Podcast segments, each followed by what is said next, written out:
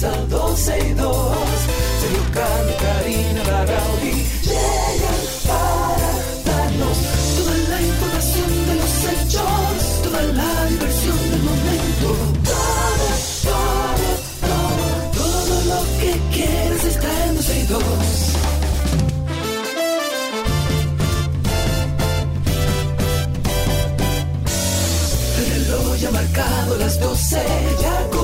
comienza 12 y 2. Sergio y Karina Larrauri llegan para darnos toda la información de los hechos, toda la diversión del momento.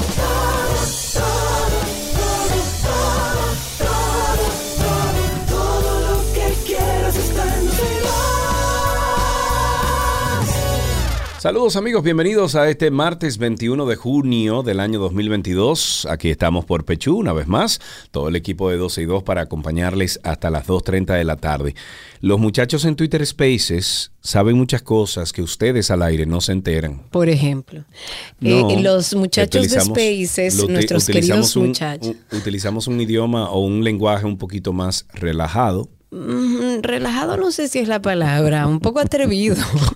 Además, ya toda la gente en Spaces que están muertos de risa ¿eh? Son familia. saben, no, no solo son familias, sino que saben cuándo Sergio entra al programa de mal humor, cuándo está atravesado, cuándo está ansioso, cuándo está contento, Sí. cuándo Alan necesita una situación de control de esfínteres, que se llegó la comida. Wow. Todo ese backstage de nuestro programa, ustedes, Manuel, Josué, todo el mundo está gozando, pero todo ese backstage ustedes pueden, pueden vivirlo con nosotros a través de una linda comunidad que hemos armado ahí en Spaces, que es a través de Twitter. Si ustedes tienen una cuenta de Twitter, y si no, sáquenla. En la aplicación original de Twitter, ustedes buscan arroba 12 y 2 y ahí va a ver arriba un circulito.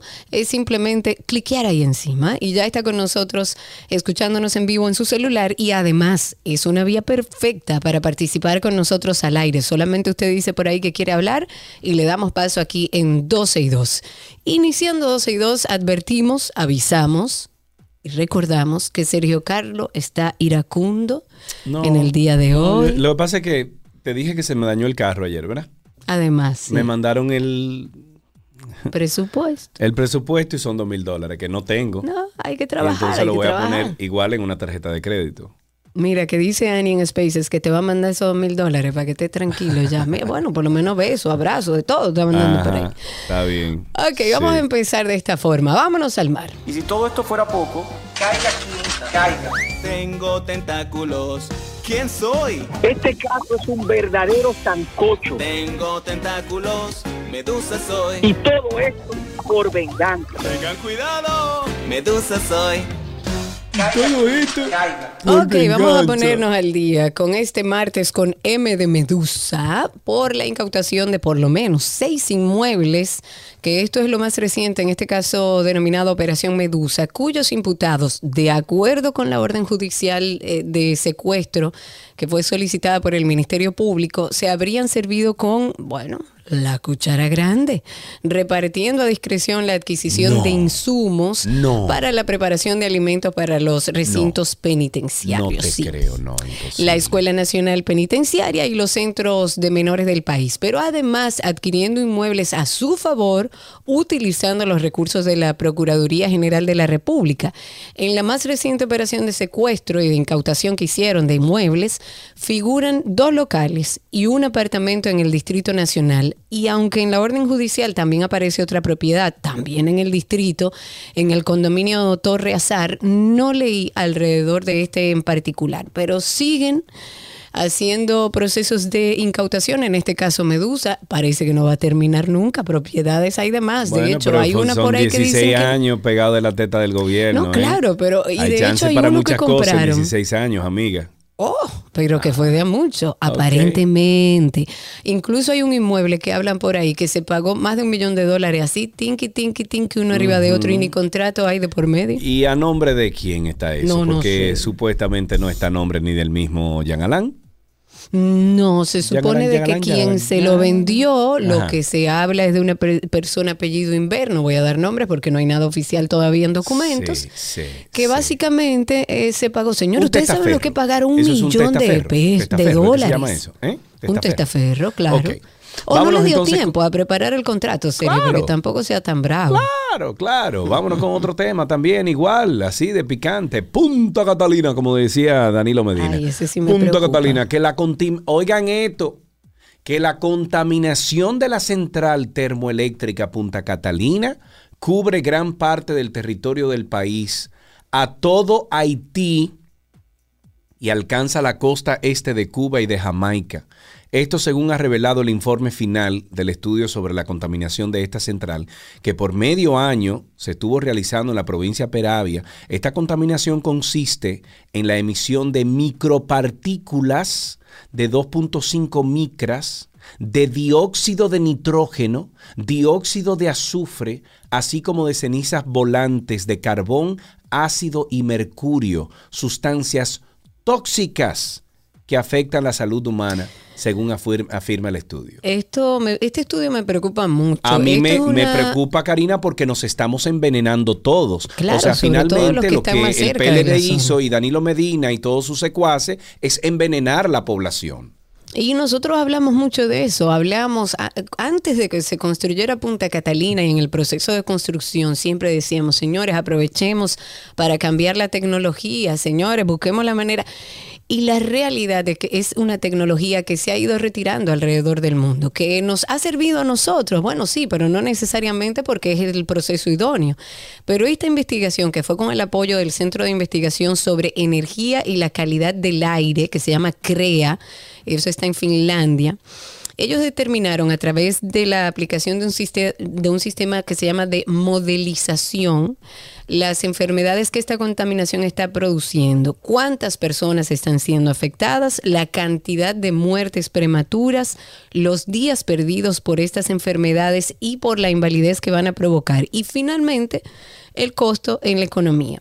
Este estudio lo que proyecta en el peor escenario, por supuesto, de esta contaminación que ya existe, que ya está, hay contaminación provocada por Punta Catalina, pero en el peor escenario, esta contaminación eh, en la provincia de Peravia, por ejemplo, donde están localizadas las plantas de carbón de Punta Catalina, se producirían cinco muertes prematuras al año, 510 días de baja por enfermedad, 108 años de vida perdidos y 5 años de vida vividos con discapacidades. Todo esto, según este estudio de investigación, alrededor de la planta Punta Catalina. Yo no sé ni qué pensar. Yo tampoco. Porque esto es todos, todos estamos afectados. Imagínate esa comunidad directamente ahí en Peravia. No, horrible. Eso O son que eh, esta la gente peor de Somos parte. Pueblo están trabajando un, un documental, Karina, Sí, sobre sé, Punta Catalina. Y están recogiendo absolutamente eso, o sea, están recogiendo esos datos que no se dicen, que ni al gobierno mismo le, le, le- le conviene decir, no importa el partido, porque es devastador. Señores, es bravo lo que está pasando ahí. ¿Qué vamos a hacer? Hay muchísimas preguntas. ¿Qué vamos a hacer? ¿Se puede esta planta ahora cambiar por lo menos a gas natural, a otra tecnología más moderna, menos contaminante? Tenemos la capacidad de hacerlo. Luego de escuchar un estudio como este, a sabiendas de que contaminaba, porque todos sabíamos que había un proceso de contaminación, pero después de leer este estudio, uno como que se preocupa, sobre todo lo- los que están expuestos de manera más cercana. Todos estamos expuestos, porque si llega a Cuba y a Puerto Rico, imagínese usted. Pero entonces, ¿qué vamos a hacer? ¿Cuál es el siguiente paso? En otro tema, y señores, oh sorpresa, porque yo pensé que eso como que no existía. ¿El qué? ¿El qué? ¿El qué? Espectáculo público ¿Qué pasó ha con salido, público? ¿Qué pasó? ha hecho acto de presencia. ¿Qué, qué? Esta Comisión ¿No van a cerrar el de programa ya finalmente? ¿A quién? A nosotros. No, pero nosotros no hacemos nada. Ok. No, ¿Y a quién le van a cerrar el? Yo lo que quisiera entender, y ojalá desde el gobierno se establezca, porque la Comisión Nacional de Espectáculos Públicos y Radiofonía tiene empleados, y uno quisiera saber qué es lo que hacen ahí. Pero bueno, han salido, han salido a, a hablar sobre la in- eh, han inhabilitado por 30 días la transmisión del programa de televisión Mega Show. Este se difunde por Telemicro.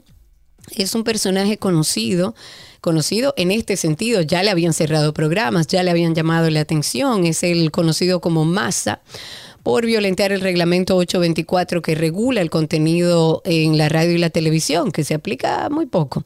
Pero de acuerdo con la resolución, los conductores de este programa que se emite a las 7 de la noche por Telemicro, Canal 5, usaron expresiones y posiciones sexuales ofensivas, señores, Oh, a las wow, 7 de eso la fue noche. ahora, eso nunca había pasado. Claro que había pasado y ese Ah, programa ya, hace rato pensé que, que debía ahora estar que le estaban cerrado. haciendo caso a eso. Hace Ah, rato ya, que debía estar cerrado ese programa. No es la primera vez que sucede. Entonces, eh, no sé si sirve de mucho que lo cierren, le den publicidad por todo este escándalo que se ha armado y ellos vuelven y abren con más gente viéndolo y buscando la, la morbosidad. Ojalá y tomen decisiones de verdad, de que se haga respetar la Comisión Nacional de Espectáculos Públicos o por lo menos que haga sentir que existe. Perdón, que estaba cuadrando la, la noticia. Eh, pero bueno, nos vamos entonces, Karina, a una nota fuera de este mundo y es que el Science and Technology Daily de China, de China, China, reveló en un informe que el telescopio gigante Sky Eye podría haber detectado signos de civilizaciones extraterrestres. Caramba, ya finalmente lo que, lo que nosotros teníamos que tener en este mundo. Ahí va. The Science and Technology Daily of China has discovered another world.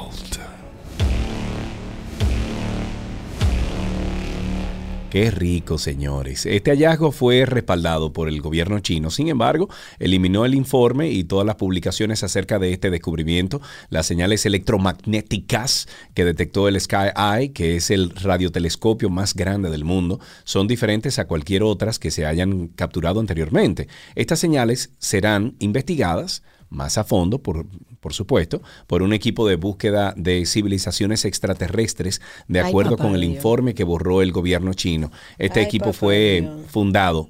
¿Qué pasó? No digo papá Dios, que eh, ya lo que nos falta es que bajen los verdes cabeza grande. Exacto. Este equipo fue fundado por la Universidad de Beijing, el Observatorio Astronómico Nacional de la Academia de Ciencias de China y la Universidad de California, Berkeley. Bueno, llegaron, compadre. Ah, ok, no estamos solos. We're not alone. No. Ok, ¿con qué seguimos? Ok, sigamos con, bueno, volvamos a la Tierra. Olvidémonos de lo que existe más allá de la Tierra. no, no olvidemos Y vamos eso, a poner atención en la que es nuestra casa. República Dominicana será sede de la Semana Regional del Clima para Latinoamérica y el Caribe en este año 2022, un evento, bueno, de, de gran envergadura que nuestro país se hace sede y es importantísimo. Se va a realizar desde el 18 hasta el 22 de julio aquí en Santo Domingo. Y bueno, tenemos en la línea al vicepresidente ejecutivo del Consejo Nacional para el Cambio Climático y Mecanismo de Desarrollo Limpio, el señor Max Puig, para que nos cuente un poco sobre esto. Ah, amigo, ¿cómo estás? Bienvenido. Eh, muy bien, gracias Karina. Saludos Sergio. Eh, encantadísimo de compartir con ustedes y con todas las personas que nos escuchan en este momento. Y Pues para sí, nosotros también, cuéntanos esto. Yo estoy feliz de que República Dominicana sea sede de esta Semana Regional del Clima. Bueno, pues eh, les voy a decir que las conferencias climáticas, todo este tema acerca de la, la sobrevivencia de la vida en el planeta, hoy está planteado por el hecho del cambio climático. El, el clima está siendo alterado de forma dramática por la acción de los seres humanos. Y cada año se está realizando un encuentro eh, de gran envergadura que son las COP, es decir, son las conferencias del- de los países miembros de la Convención Marco de Naciones Unidas sobre el Cambio Climático. El año pasado, República Dominicana tuvo una participación destacada en la COP26 en noviembre del año pasado y esto, Sí, esta reunión tuvo lugar en Glasgow, en el. Reino Unido. Este año la reunión tendrá lugar, la COP27, en Egipto.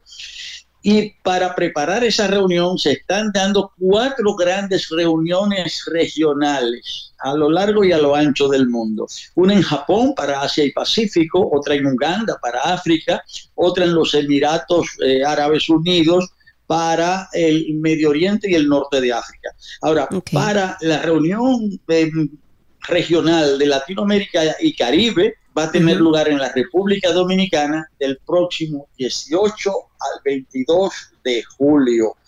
Eh, va a ser una reunión sumamente importante donde estarán autoridades ambientales y climáticas de todos los países del, del continente.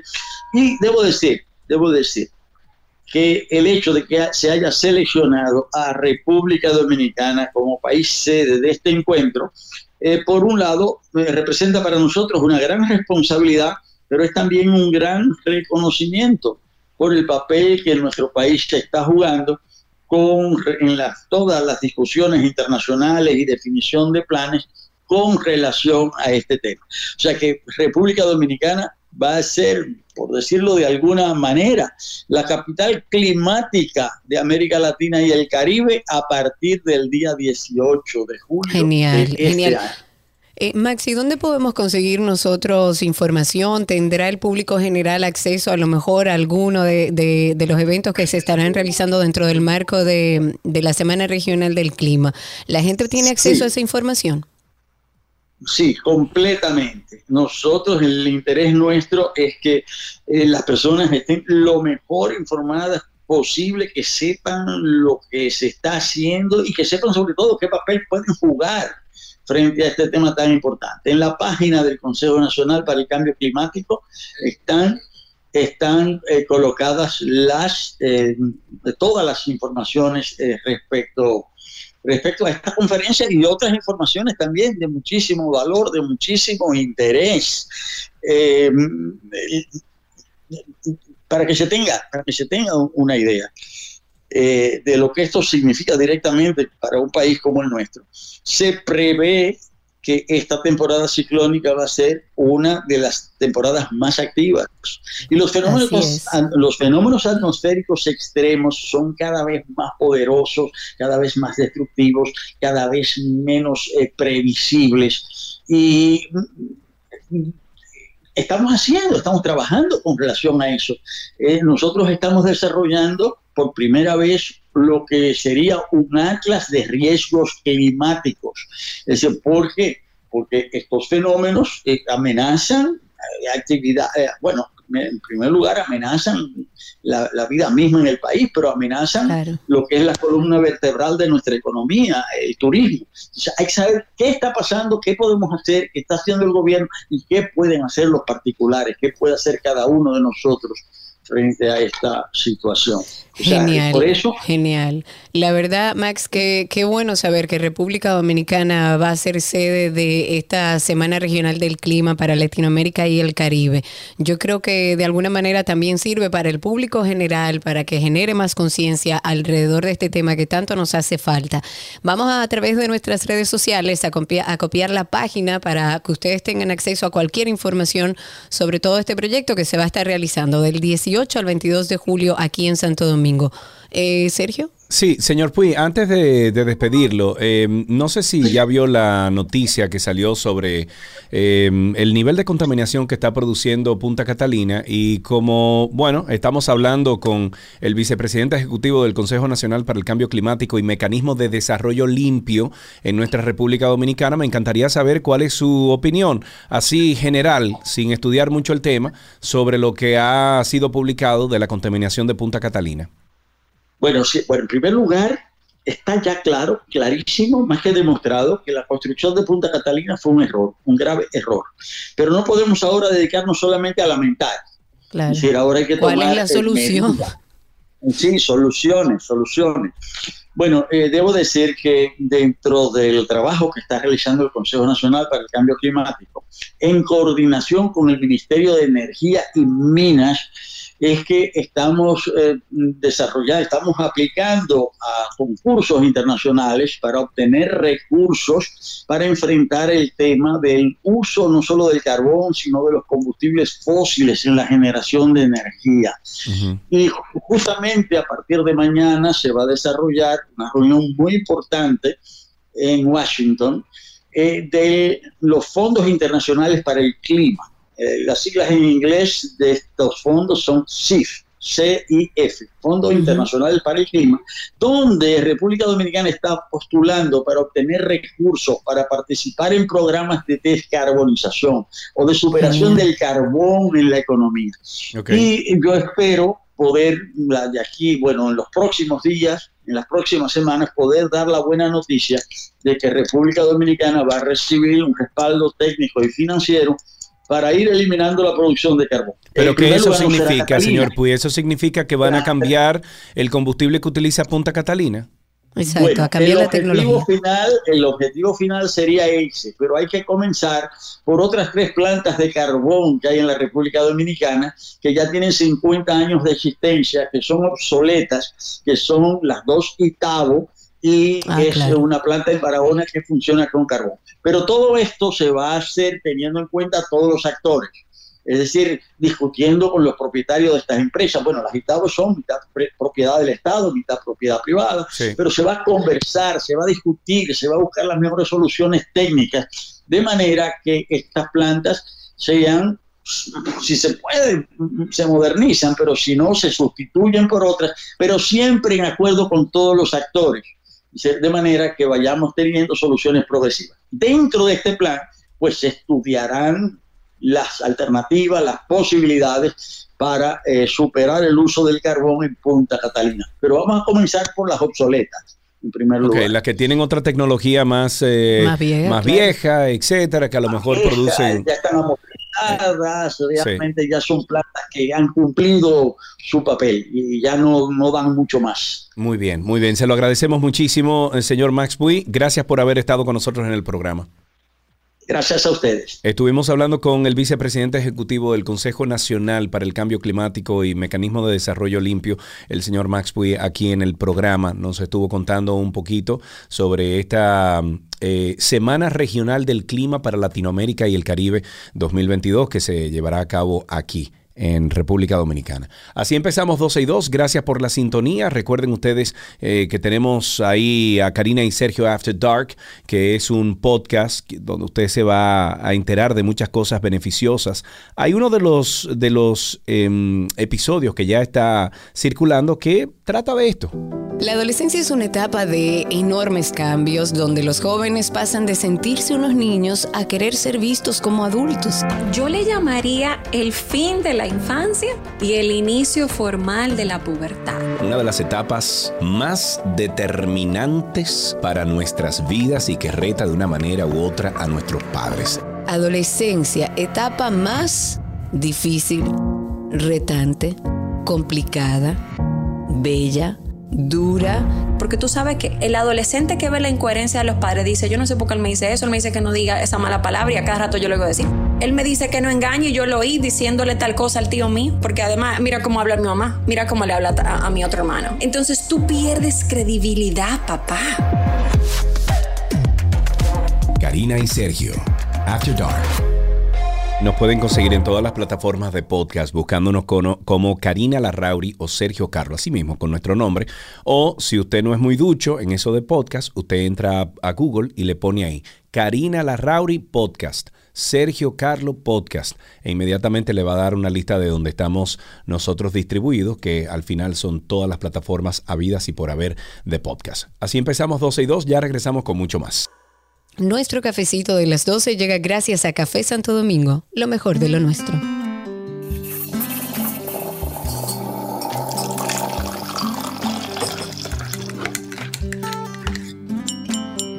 Ting, ting, ting, ting, ting. Esa cucharita dice que estamos en café. Aquí estamos ya. Oye, está llamando a Margot, que le traiga el café.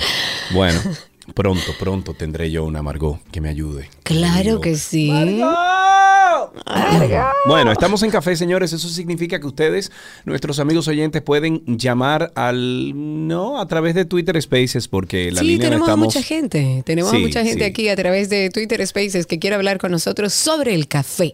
Porque la idea es hablar del café, de ese momento, de qué pensamos, qué hacemos, cuál es el ritual. Y tengo iniciando aquí que nos había dicho Ilexis. Está con nosotros. Ilexis, ¿cómo estás? ¿Cómo te bebes el café? ¿Cuál es el ritual? Cuéntanos. Bueno, aquí me voy a ganar un enemigo ahora. ¿Y por qué te vas a ganar un enemigo, Ilexis?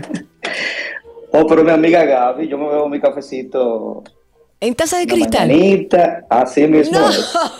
No. Atención, Gabriela Regina.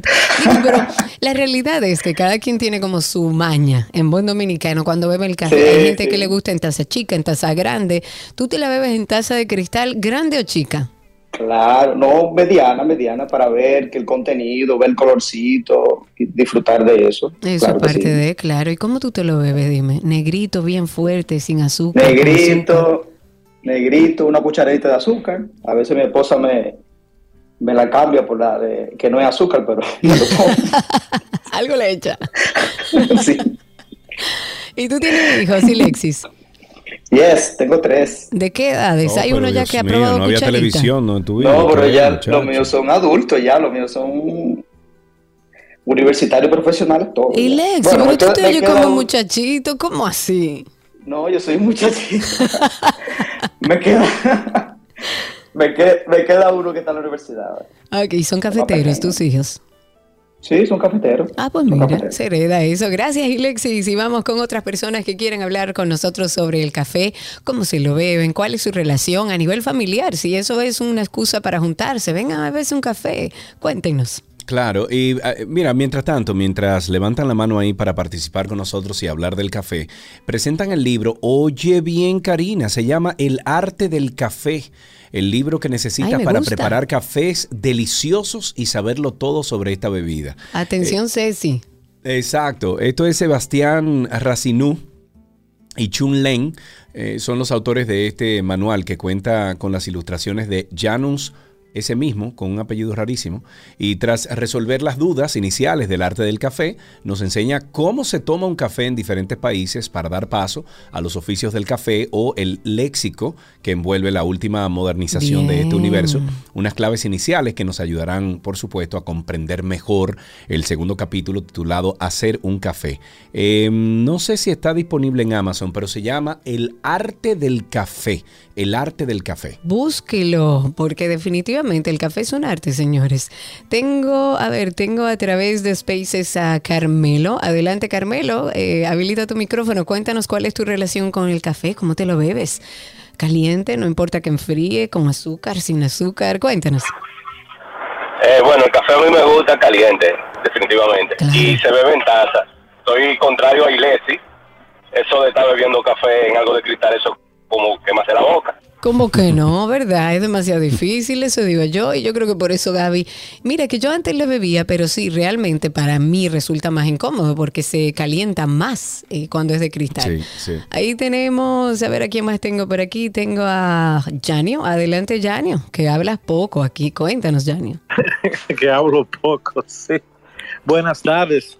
Eh, cafecito es simple, Ajá. porque el café se toma negro con una cucharadita de, de azúcar a las 9 de la mañana y a las 3 de la tarde. Con Amén. horario específico, así Janio, si no es esa hora. O sea, tú cortas lo que sea a las 9 y a las 2 para beberte tu café. Así mismo, a las 9 y 3, sí. A nueve. Lo tuyo ya es OCD. Gracias, Janio. Muchísimas gracias. La idea siempre es de compartir este espacio del café porque el café se comparte. Le voy a dar paso también a Joaquín, que está desde el principio. Adelante, Joaquín, brevemente. Cuéntanos qué querías decirnos sobre el café. Buenas tardes, Sergio. Buenas tardes, Karina. No, mi café, yo mi café me lo tomo negrecito, recién hecho, como yo siempre lo hago. Poca azúcar, me gusta sentir el amargo, porque es lo mejor. Así que se tiene que tomar el café realmente, amargo. Exacto. Los que saben de café dicen que es amargo, pero hay que Mi suegro acostumbrarse. Ya dice, la- yo me tomo el café negro como mi alma. Digo yo, Dios Ay, Dios mío. Y Ay, lo Dios grande es que él, el hombre más chévere, contento, amoroso, cariñoso del mundo, pero él le encanta, ¿verdad? Decir eso. Montar la cuerda y es decir eso, exacto. Bueno, salud a todos los que están en su cafecito de las 12. Nosotros regresamos en breve con más contenido aquí en 12 y 2. Quédense con nosotros.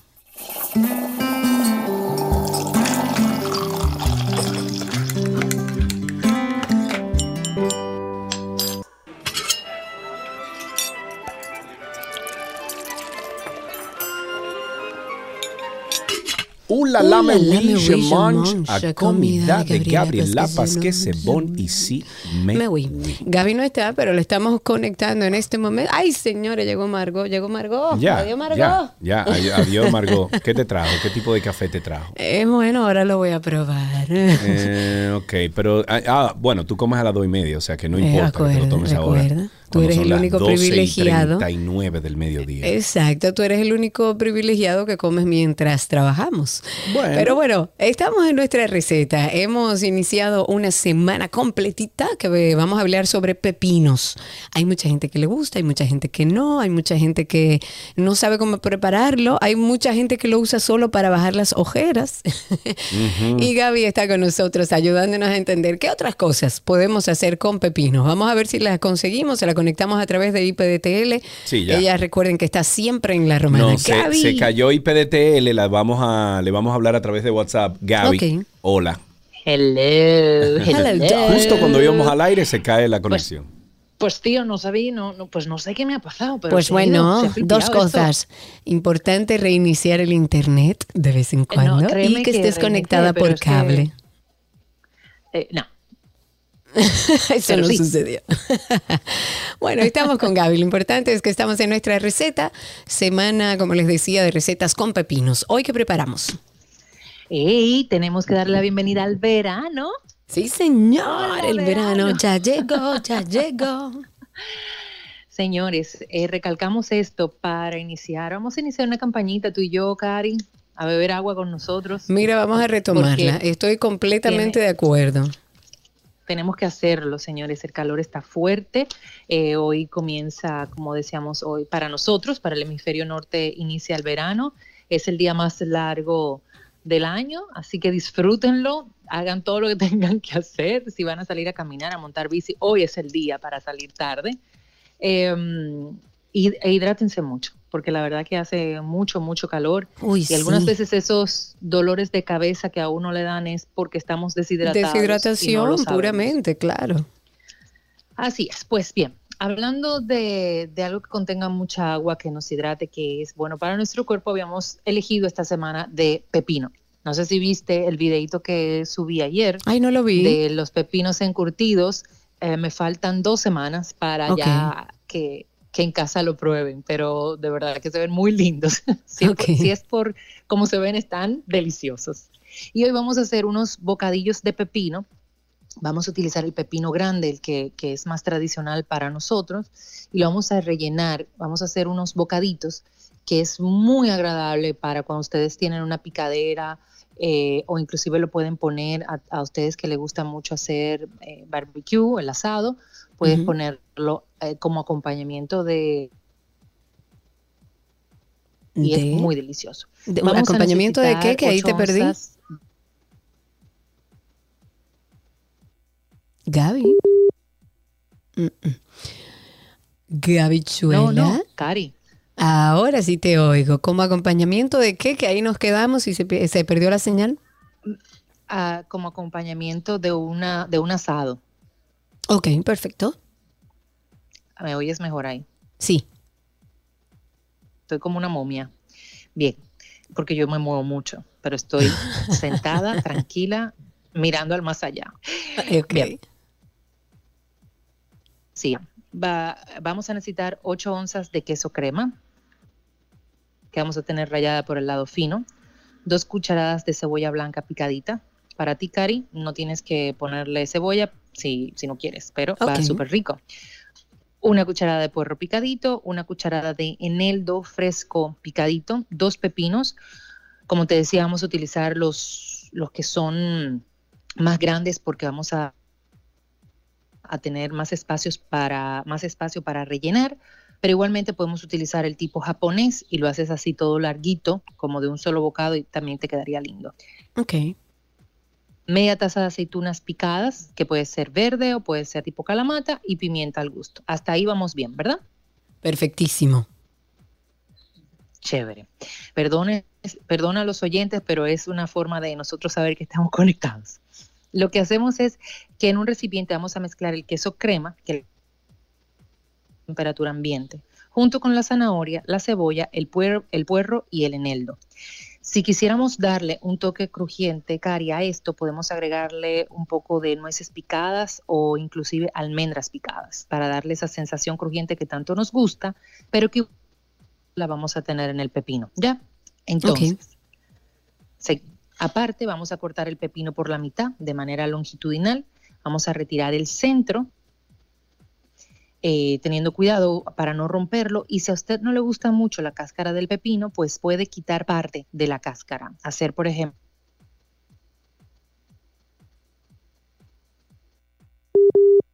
Gaby, una Gaby. cáscara sin cáscara. O sea, que no vas a pelar Va- el pepino con... Ok, Ey. perfecto. Ahí se corta un poquito, pero lo retomamos. Adelante. Lo retomamos. No, no, no, lo, lo- escuchamos. Adelante, adelante, Gaby, sin miedo, vamos. Ah, ok. Bueno, voy, voy a terminarlo. Entonces, retiramos toda la parte de las semillitas y vamos a rellenarlo con la crema que habíamos reservado.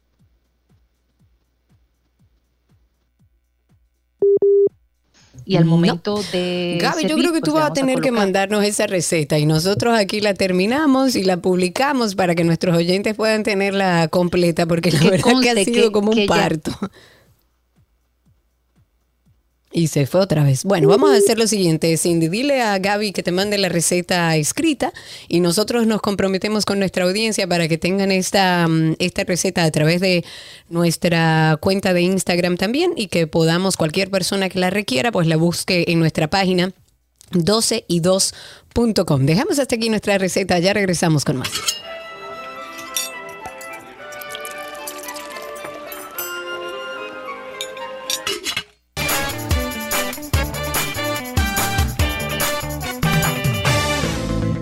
Aquí nos encontramos, estamos en esa cita que hemos habilitado casi todos los días para que ustedes puedan a través de la música desenchufar un poco el cerebro, disfrutar a través de la música de un momento del aquí y el ahora. Hoy vamos a escuchar la canción The Stronger por Kelly Clarkson. What doesn't kill you makes you stronger. Stand a little. Esta canción Stronger, What Doesn't Kill You, recibió tres nominaciones a los premios Grammy en las categorías de grabación del año, mejor interpretación pop vocal solista y canción del año, pero no ganó ninguna. Durante una entrevista con la revista American Songwriter, Ali Tomposi, que es una de las compositoras del tema, ella estaba explicando que la canción estaba inspirada en la cita del famoso escritor alemán Nietzsche, lo que no nos mata nos hace fuertes, la cual su madre le decía siempre. Kelly dijo que una de sus canciones favoritas era Stronger. Además añadió que es una representación perfecta de su vida. Clarkson además le dijo a MTV News por qué eligió llamar al álbum Stronger, diciendo que hubo algunos títulos diferentes que estaban dando vueltas y que creía que la razón por la que se les ocurrió Stronger fue porque cada canción trataba sobre empoderamiento y cosas de superación. Es por esto que Stronger, What Doesn't Kill You, de Kelly Clarkson es nuestra canción positiva para el día de hoy. You know the bed feels warmer sleeping here alone. You know I dream in color and do the things I want.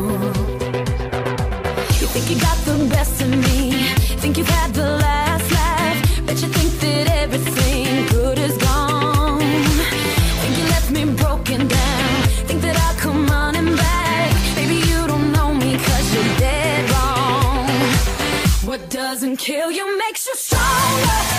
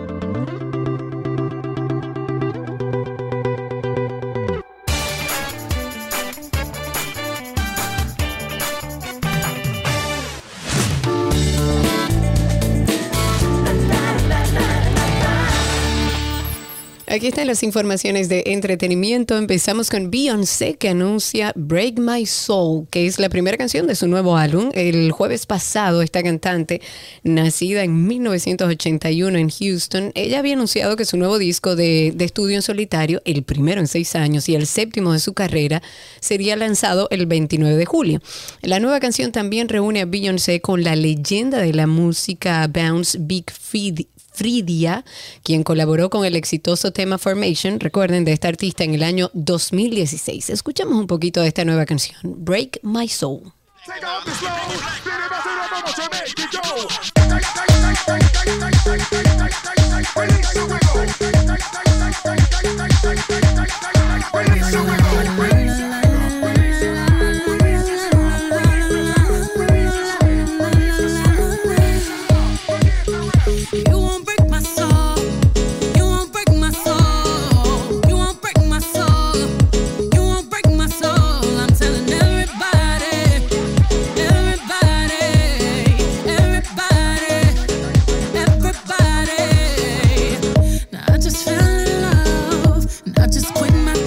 Mucha gente está diciendo como que ella se fue retro. Y sí, Retro, suena sí, como, como medio early 90s. Ajá. como Por ahí por los 90. Sí, sí, sí, en otra noticia, el novio platónico de, de Karina Larrauri, Johnny No, Depp, dice... muchacho, no, zafa No, de lejos. jamás, Ahora me gusta, me encanta como actor. Ok, uh, ok. Ok. Bueno, Johnny Depp dice que hay cuentas falsas haciéndose pasarse por él. ¡Wow! Pero debe haber como un millón. de Felicidades, Johnny.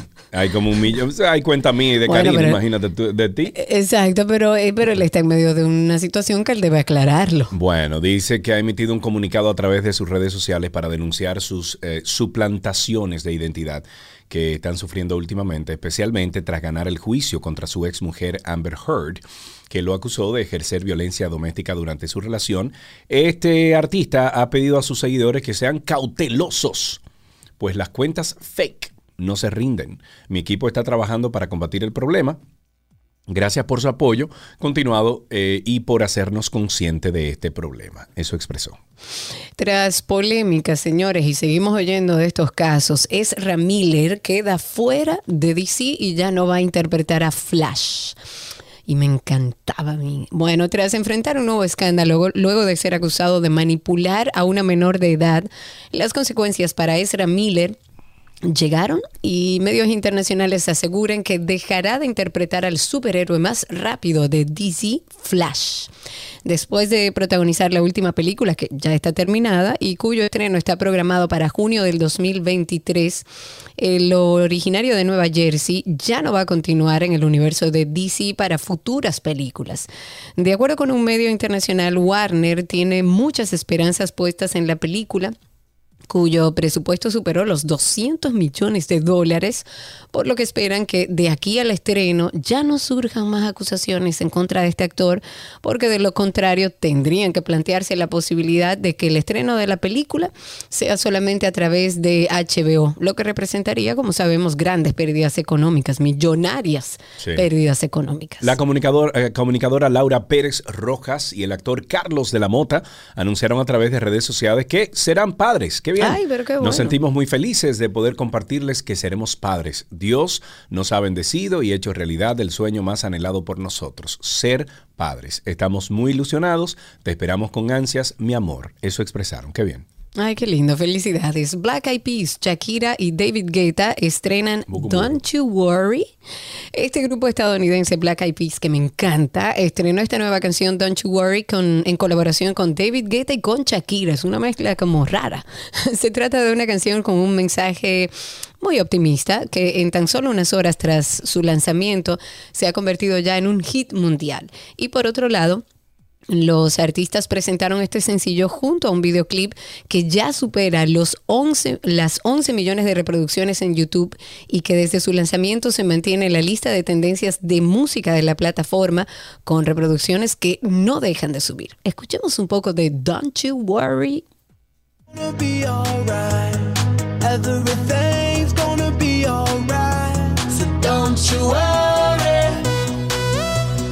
Don't you worry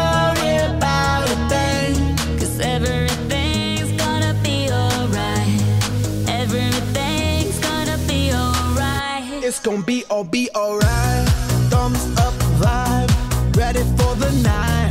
Lit like a light, about to take a flight. Get higher than a cat, floating on the sky. Look, mama, I could fly.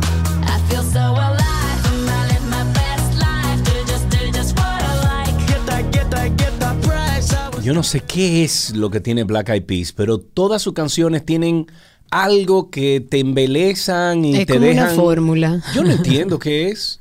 De verdad, es, es como la bachata, así más o menos. Es un hacedor de éxito. Sí que tiene que ver con la bachata. Más o menos. No sé. que la, bachata embeleza también. No sé. Ok. Ok, vámonos con Stranger Things. Eh, bueno, eh, Karina no sabe que se muere. Eh, Calle, en- me quito Ah, los audífonos. Sa. Déjame Bueno. yo quitarme esto. Espérate, La cuenta avísame, regresiva hacia Stranger Things 4 Volume 2 está en marcha y la tensión continúa en aumento. Netflix acaba de lanzar el tráiler para la conclusión de la cuarta temporada de su aclamada serie y es tan impactante como esperábamos que fuera, ni más ni menos. El volumen 2 de Stranger Things ah, 4 se estrena en Netflix el, vier- el viernes primero de julio. Esta segunda parte podría ser clave para conocer hacia dónde podría apuntar la quinta y última temporada de la serie, que yo pensaba que se acababa aquí. O sea, el otro día que hablamos Yo con también. Anina, eh, pensé que habíamos, de- o sea, que habíamos concluido de que esto se acababa en esta cuarta Claro. temporada. Parece que no. Esta segunda parte podría ser ya eh, donde los real- realizadores comen- comienzan eh, que, bueno, no habrá más de cinco temporadas, a decir que no habrá más de cinco, cinco temporadas, aunque no descartaron hacer precuelas y spin-off inspirados en relatos secundarios dentro de la trama, como era de esperarse, el tráiler de la segunda mitad de Stranger Things sigue muy cerca de la línea que habíamos visto en el primer avance. I know you're frightened. You're terribly frightened by what you've seen. But I'm not gonna lie to you. Your friends are not prepared for this fight. Hawkins will fall. My friends need me. You're not ready.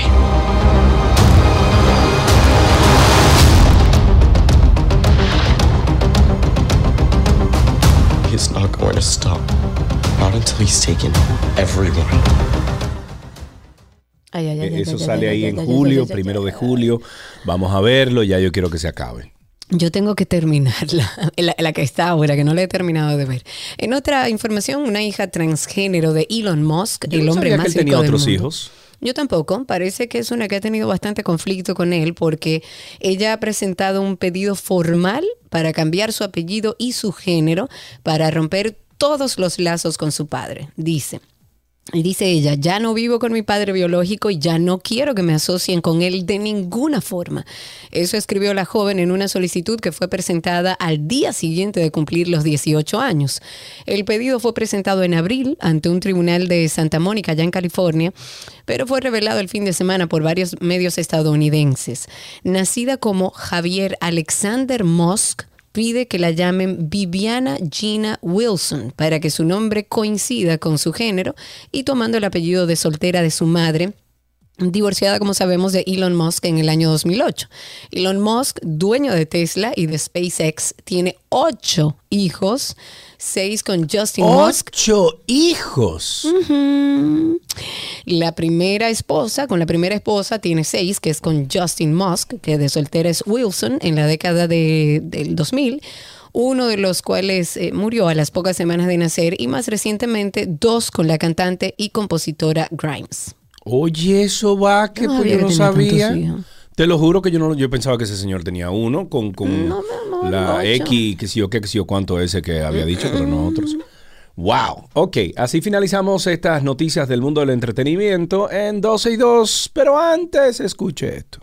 La adolescencia es una etapa de enormes cambios donde los jóvenes pasan de sentirse unos niños a querer ser vistos como adultos. Yo le llamaría el fin de la infancia y el inicio formal de la pubertad. Una de las etapas más determinantes para nuestras vidas y que reta de una manera u otra a nuestros padres. Adolescencia, etapa más difícil, retante, complicada, bella, dura.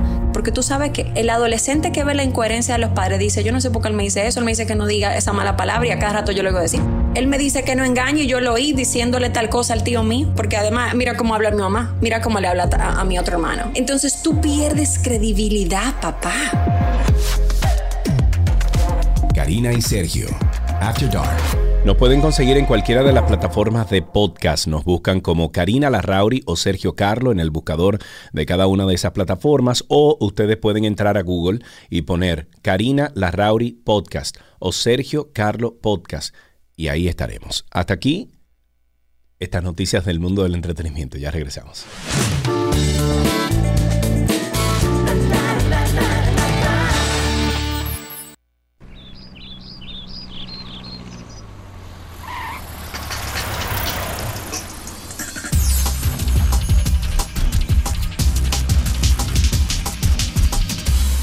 Estamos en Estanos, estamos en Estanos. destinos, estanos, como estanos, pero estanos. Estamos en Destinos del Mundo, aquí en 12 y 2. Tenemos que comenzar a viajar de nuevo, a hacer turismo interno, a, a recobrar esos fines de semana de, de- de sosiego, de, de libertad. De hacer nada. Claro, y por eso estamos conectando en el día de hoy con Miosotis Batista, quien es creadora de contenido de viajes y ambientalista, y ella nos trae un tema súper interesante y desde su experiencia actual, viajando embarazada porque ella está embarazada. Este Pero tema, surge, este tema surge porque vimos sus redes sociales y bueno, la gente la ha cuestionado mucho por hacer turismo interno Señora, embarazada, que no sé qué es lo que están cuestionando. está. Mío, ¿cómo estás? Bienvenida.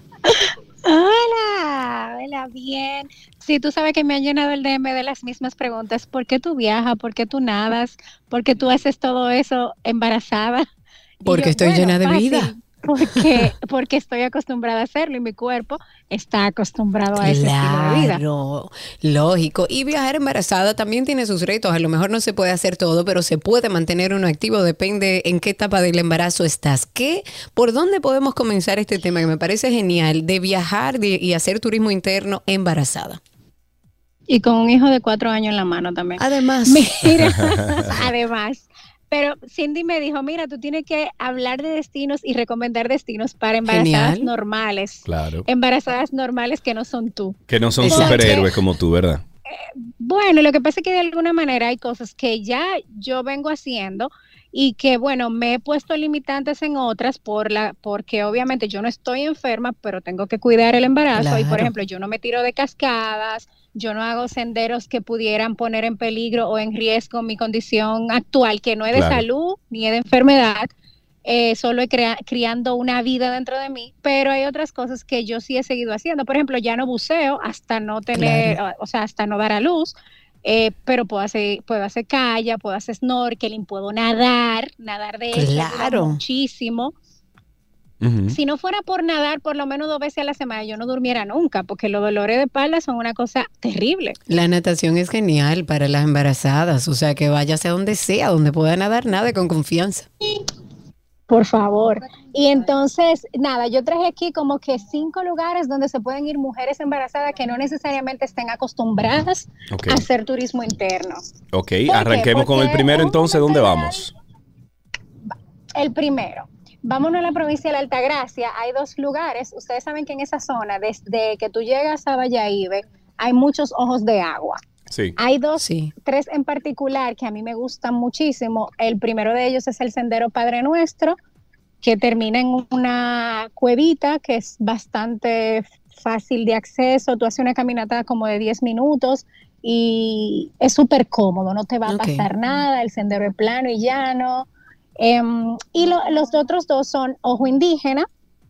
eh, Sí, Ojo Indígena ahí en la, en la reserva, o sea, es súper fácil tú llegar Bellísimo. haces, es bellísimo, haces otro senderito caminando de 15 minutos y digamos que tú lo que vas ejercitándote y al final tú terminas con un baño de agua dulce. Claro, O qué el- rico. O, o- o el tercero de ellos es Hoyo Claro, que es una es un, un así mismo como su nombre lo dice, un hoyo, un cenote, pero a cielo abierto, que también es súper lindo para tu nadar, para tu relajarte. Hay pececitos, cuando tú entras los pies en el agua, te hacen un, manic- un pedicuri gratis. Oh, Entonces, qué rico, sí. yo quiero. Eso, eso, perdón, eso, ¿cómo se llama? Lo que pasa es que el, el pito ese me, me está desconcentrando, pero eh, ¿cómo se llama eso? Hoyo claro, Hoyo claro, ok, el pito. ok. Señores, que yo estoy en carreta, estamos parqueando. ¿Y qué es el pito? Ya el pito se va a callar, el pito es del parquero, estamos parqueando para yo seguir hablando. Ah, ok, perfecto. Entonces, entonces, esa zona de ahí de Hoyo Claro está también en la provincia de la Altagracia.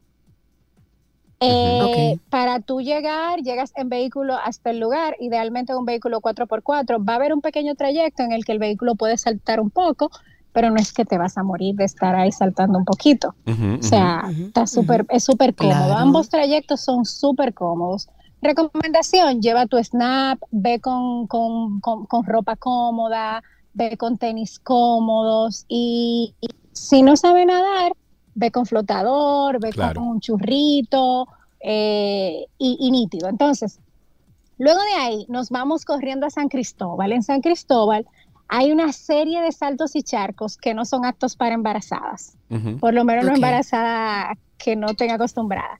Pero yo, hay uno en particular que se llama Los Rellitos.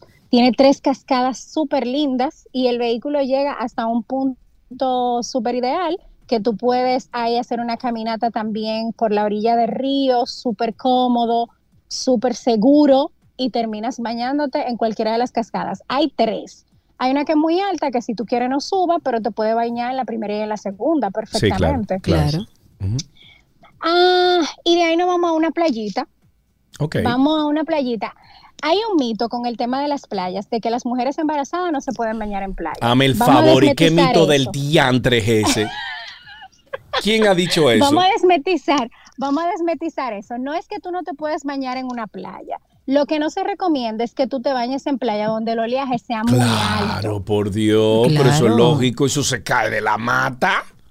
Exacto, entonces lo que tú haces en ese caso es que tú te buscas playas que sean de aguas calmadas, como por ejemplo la Bahía de Ocoa, Claro. como por ejemplo Punta Rusia en Puerto Plata, como por ejemplo, así rápidamente. Oye, hay muchísimas, hay eh, muchísimas. Muchísimas, muchísimas. Te vas a Juan Dolio, que hay zonas también donde tú te puedes bañar, que no hay tanto oleaje. Que hay unos rompeolas Esa es también. la ahí. recomendación. Claro. Exacto, Playa Blanca en Punta Cana, o sea, hay muchísimas playas. Tú lo que puedes ubicar, así mismo, tú puedes poner en Google playas calmadas de la República Dominicana. Sí, y eso sale. Ponlo ahí, Sergio. Sí, Ponlo sale. ahí, Sergio. Deja ver. Ponlo. Y entonces usted elige playas que sean tranquilas y puede usted embarazada. Señores, yo estuve en la playa. Yo no parí en el mar porque, bueno, Dios es De grande. pero yo- de casualidad, yo estuve en el mar creo que un- día antes de dar a luz y recuerdo, pasaron, pasó una niña por delante de mí, mi hijo nació de casi nueve libras en este cuerpo de 5'2 y ella se my quedó God. viendo la barriga como pensando que yo era como un extraterrestre, como una cosa rara. Pero se puede, señores, ir a la playa. ¿Encontraste las playas? Mira, calmadas? dice aquí 10 playas en República Dominicana eh, que te puedes enamorar. Lo que pasa es que estas playas me doy cuenta que tienen poco oleaje. No sé si salió, puse playas calmadas, República Dominicana. Dice Playa Rincón, que eso es un plato en las galeras. Eh, Levantado, que también es un plato ahí en, en el Cayo. Bahía de las. Águilas, que sería yo creo que la piscina natural de agua salada que tenemos nosotros.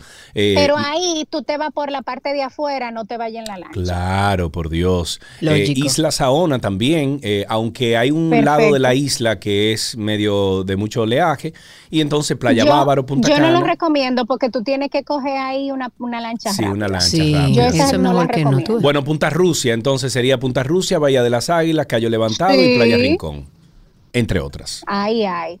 Exacto. Exacto. Ok. Entonces, de ahí nos vamos un chin para el frito. Vámonos para Constanza. Ay, qué rico, mi Yo he ido, Constanza querida. yo he ido tres veces a Constanza embarazada, en, como en diferentes partes del proceso. Y tú puedes hacer, bueno, yo vi que tú fuiste recientemente a nuestra casita favorita, que es eh, el ranchito de las fresas, Fresas Ay, Arillama. sí, qué cosa tan hermosa. Y bueno, yo amo ir para allá porque Zenobia siempre me consiente, me hace tecito cuantas veces yo se lo pida. Ay, sí. Pero es una experiencia súper linda para tú ir con tu familia, para tú ir embarazada, te puedes hacer fotos bellísimas.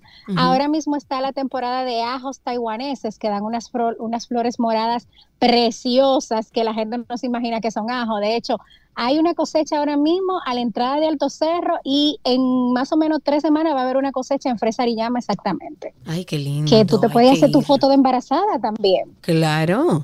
Entonces, Lógico. te, te va y te da una comidita ahí en la esquina, te puedes hospedar en, Al- en Alto Cerro, o sea, tú puedes subir perfectamente a esa loma sin ningún problema. Claro que sí.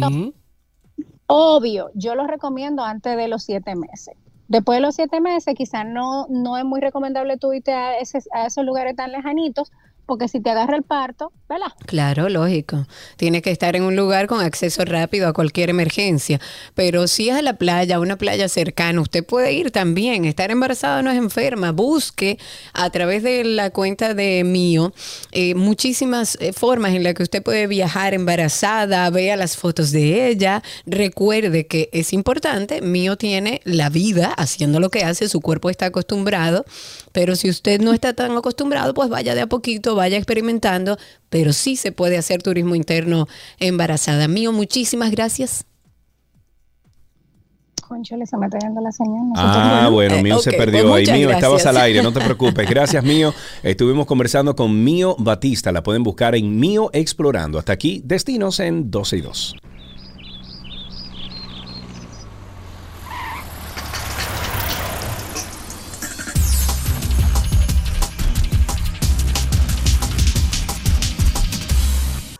Las noticias deportivas llegan gracias a Jugos Dos Pinos, el sabor que nos gusta a todos.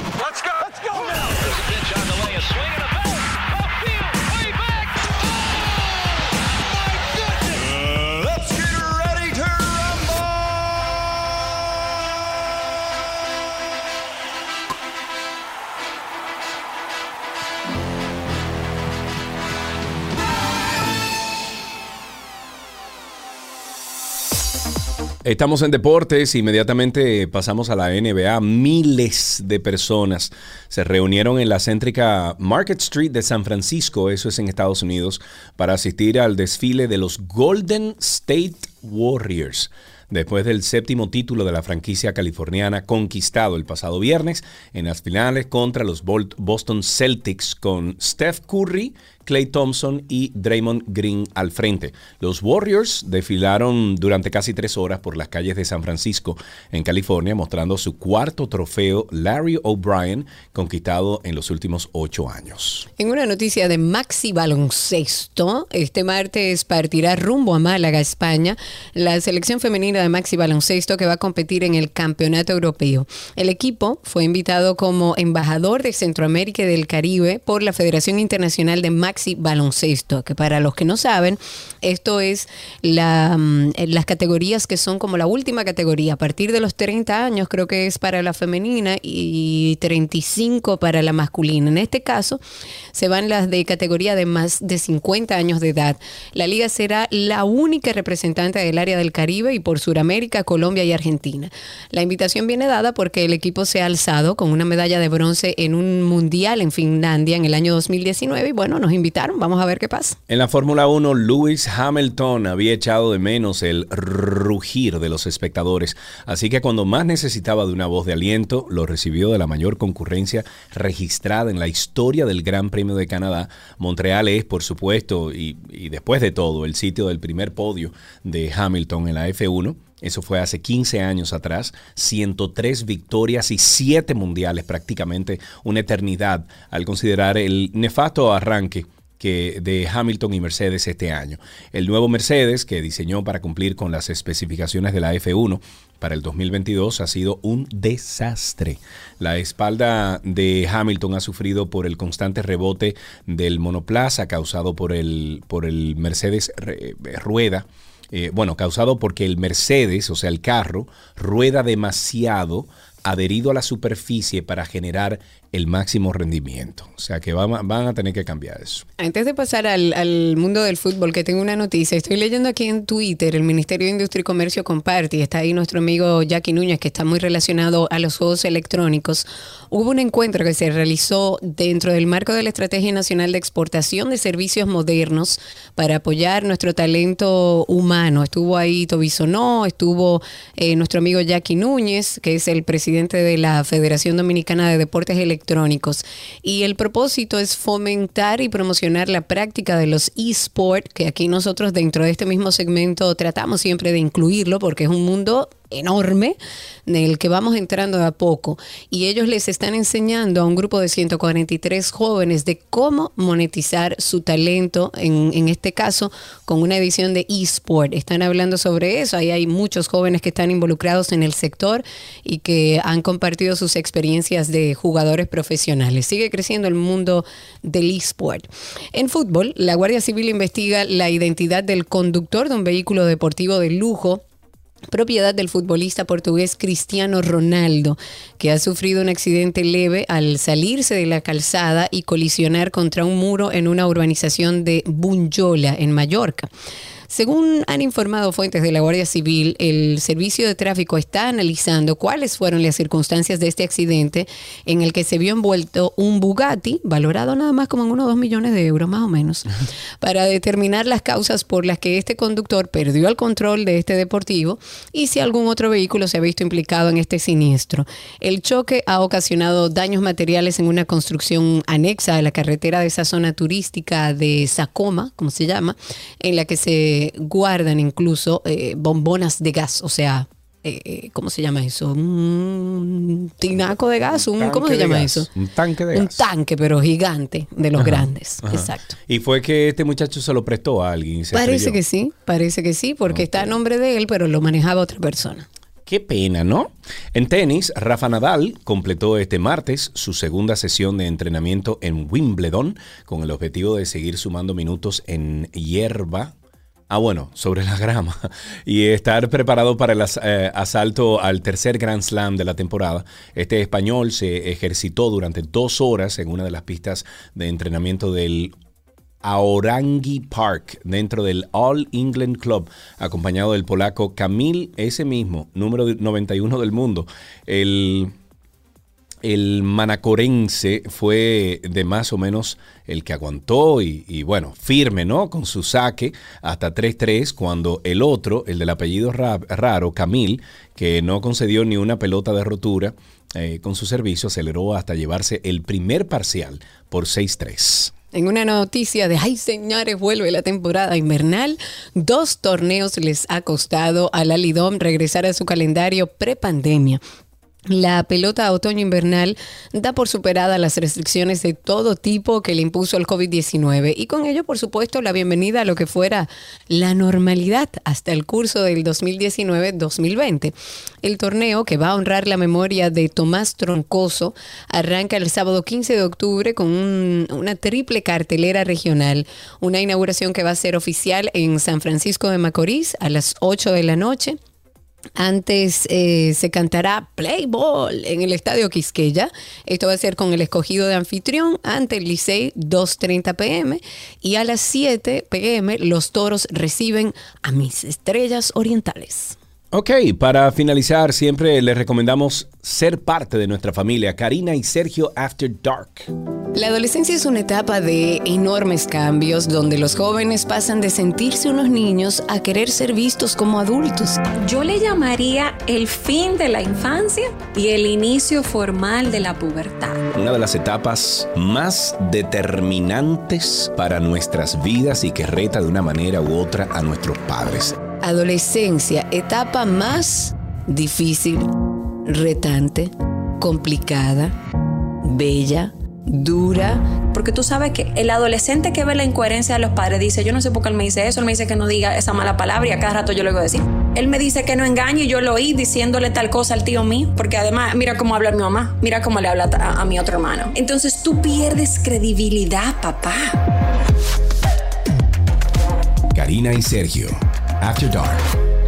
Ya saben ustedes, se pueden suscribir a nuestro podcast en cualquiera de las páginas de podcast habidas y por haber. Es más fácil entrar a Google y poner ahí Karina Larrauri eh, Podcast o Sergio Carlo Podcast y le sale la lista de todos los diferentes networks a los cuales pertenecemos. Hasta aquí, Deportes en 12 y 2.